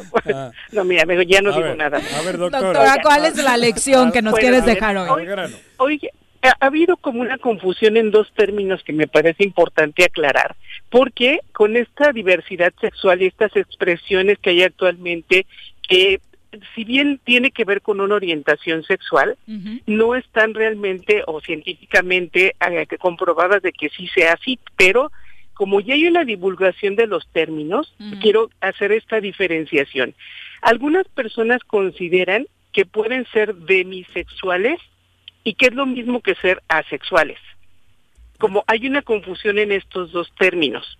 Y bueno, yo quiero comentarles que hay personas que actualmente se identifican como demisexuales y otras personas que se pueden identificar como asexuales. ¿ok? Y les decía que a ciencia cierta, aunque hay movimientos ya para que puedan como de- de tener este este reconocimiento, pues falta, así como ha pasado con muchas otras orientaciones sexuales, tiene que haber más más estudios científicos para poder de- darle un peso sobre todo, no porque no se respete esa orientación, no cada persona se identifica y se orienta como mejor le le, le parezca o se- o se sienta, pero pues sí algo que vemos desde la parte científica es que debe haber estudios que puedan decirnos en qué se basa. Entonces aquí la diferencia es en que las personas que se consideran demisexuales necesitan tener un vínculo afectivo fortalecido para que pueda darse la- la- el encuentro erótico. Es decir, no son personas que podrían tener relaciones casuales. ¿ok? No son personas que se irían solamente por el momento o tener a lo mejor un mes saliendo con alguien y si no tienen el afecto, esta parte del vínculo amoroso, no, no se da como la segunda situación que sería la connotación erótica, ¿de acuerdo? Y las personas asexuales tienen más esta posibilidad de sí relacionarse, pero no van a llegar al encuentro erótico. Pueden tener manifestaciones afectivas, ¿no? Como abrazos, besos, caricias, pero no predomina el encuentro sexual. ¿Sí, sí me di a entender con esta Sí, sí, sí. diferencia? Entonces, creo que es muy importante porque Ahora, así como esto han salido como otras posibilidades y que la gente se va identificando, y un punto importante que quiero insistir en esto, no significa una moda, no es así como la, una cuestión de decir, bueno, pues hoy amanecí como que medio dime, este asexual, ¿no? O sea, no tiene que ver con esto, sino más bien es una orientación que las personas en el ejercicio de sus relaciones de pareja, de sus relaciones afectivas, afectivas o hablando de la parte sexual, van tomando una condición en ese sentido, ¿no? Van tomando una orientación. Sí, es algo permanente, ¿no? No puedes decir soy bisexual un día y así desperté. Y solo me dura una semana. Me, me parece, Viri, que probablemente el término de pansexualidad también lo hayan escuchado. Sí. Y aquí podemos involucrar o podemos incluir a las personas que no necesariamente tienen que ponerse una etiqueta en el sentido de que eres homosexual, heterosexual, bisexual, ¿no? No, no necesariamente necesitan etiquetarse. Se enamoran o se vinculan con personas, pueden tener relaciones sexuales con personas independientemente de cómo esa persona con la que tienen relaciones sexuales o tienen un lazo afectivo tenga una propia orientación. O sea que no tienen problemas de estacionamiento. No. Pues así se les dice hoy, los filósofos decían que al final practicaban eso porque el encuentro es con un ser humano, no con, con un alma, ¿no? exacto. Que era mucho de los griegos. Y, no era aquí la cuestión de ponerle etiquetas, ¿no? Porque además les comparto algo. Las personas eh, que en algún momento están como en conflicto por tener que etiquetarse, sufren sufren esa parte de la necesidad de la pertenencia, ¿no? De decir, ay, ahora, ¿en qué, en qué fila me tengo que formar? Y entonces por eso va dando como más énfasis a, esta parte de la pansexualidad, porque realmente, bueno, ¿a quién, a quién tendría que rendirle cuentas una, una persona que dice, pues yo me vinculo con personas y ya, ¿no? Pues solo a, solo a nosotros mismos, ¿no, doctora? Nos debemos Así es, sería algo muy personal, Viri, ¿no? Y a veces, fíjate, cuando la gente está como a gusto con la persona que está vinculada o que con la que se erotiza y no necesita una etiqueta, pues habrá muchas, pero no se forme ninguna fila. Únicamente se siente a gusto con la persona que es y con quien eh, interactúa y, con, y cómo lo manifiesta. Entonces sí, yo hago como una, una invitación a que a veces las personas cuando tienen esta inquietud, pues sí vale la pena se pongan a reflexionar y que realmente eh, aquí el problema es de aceptación, ¿saben? A veces es como la persona ya sabe quién es y, se acepta quién es o, la orientación que tiene. El problema es la familia, en muchas ocasiones pues el ámbito social, ¿no? los, que pueden en algún momento discriminar o rechazar. Entonces, bueno, yo creo que hay todavía mucho que aprender y obviamente más estudios nos darán como la pauta para ver efectivamente cómo está esto que se ha, se ha hecho con la homosexualidad, ¿no? De buscar cuál es el origen. Igual a las personas que dicen, bueno, ¿por qué no tiene atracción sexual una persona que se considera asexual? ¿Por qué no tiene este apetito sexual, no? Que no que no es por un motivo, por ejemplo, no es lo mismo no una, una persona asexual por convicción y porque no nace ese apetito a una persona que es célibe. ¿No? Que por ah, convicción decide ser célibe, pero por otras causas, Entonces, aquí hay una diferencia. Como yo. Y pues sí, ah. sentís... Que es hasta que Cruz Azul sea campeón. Ay, Bueno, esa es una condición. Ay, no, te pongas esa meta. Ya llevan, ya llevan 22 años. Yo creo que es muy importante lo, lo, que comentas, doctora, porque es también es el reconocimiento de la persona con su propia identidad y con su propia, eh, digamos, este reconocimiento de su sexualidad sin, sin estar sujeta al estereotipo ni a la etiqueta social, ¿no? Sí, claro. Claro, pero sí, me parece que es tan importante esto que dices porque, como les comentaba, finalmente, si tú te sientes a gusto con quien eres y con quien te erotiza y o con quien te vinculas, ya está, ¿no? O sea, no andamos por la vida ahí presentándonos con, con nuestra orientación sexual. El problema es eso, que todavía hay un rechazo a esta diversidad. Entonces, yo algo en lo que tenemos que trabajar. Así es, entre más apertura, entre más tolerancia tengamos, bueno, pues más posibilidades de aceptación y sobre todo de tolerancia y convivencia, ¿no? Sana. No, no digo, no, no se hace daño a nadie, es tu vida y eres responsable de ti mismo misma, ¿no? Doctora, un gran mensaje, sin duda, para todos aquellos que todavía tienen la mente cerradita. Oye, cuéntanos, eh, ¿dónde te puede consultar nuestro público si necesita asesoría sexual? Con mucho gusto me pueden encontrar en el 310-1120 y en el Facebook como Adriana López, sexóloga. Muchas gracias. Gracias Buenas a ustedes. tardes, feliz que tengan un, un lindo día lluvioso. Sí, se antoja, ¿verdad? Se antoja, hoy es viernes. Hoy toca. ¿no? Con esta lluviecita, pues ya. Jo- chocolatito y cocol, tú Ya se fue al baño, doctora. Ya, ya no aguanta. Le dices chocolatito y cocol, por favor. Ahorita le decimos. Gracias, buenas Bueno, tardes. Gracias a ustedes, bonita tarde. Hasta luego. Bye. Bueno, nosotros ya nos vamos. Hoy se juega la jornada 11 de la Liga MX. Inicia a las 7:30 en territorio hidrocálido. Los Rayos del Necaxa reciben al Puebla. Cero se antoja ver este partido, Carlos. Los dos andan pésimo. Pero a las 9.30 tú, yo y todos los cruzazulinos tenemos una cita porque visitamos al Mazatlán. Entonces este partido sí vale comido, la pena. Espero porque ya es que luego los chiquitos No, bueno, es que pierden con los más. Eh, para mañana, Atlas Pachuca, Tigres Querétaro y el clásico de clásicos, América contra Chivas a las 9 de la noche. ¿Con quién te quedas? Ah, yo creo, es que Chivas tiene un repunte, ¿eh? Chivas está, Viene bien. Viene bien. Yo creo que va a ser un partido que va a pintar para empate. Pinta bueno, eh, yo me quedaría con el rebaño en este caso. Y el domingo se juega el Toluca contra Santos, que también se antoja. Suele haber muchos goles en estos partidos. Ya nos vamos. Que tengan un extraordinario fin de semana. Carlos, muchas gracias por acompañarnos. Gracias, disfruten mucho su fin de semana, buen provecho. Con la lluvia, de verdad manejen con mucha precaución. Hasta luego.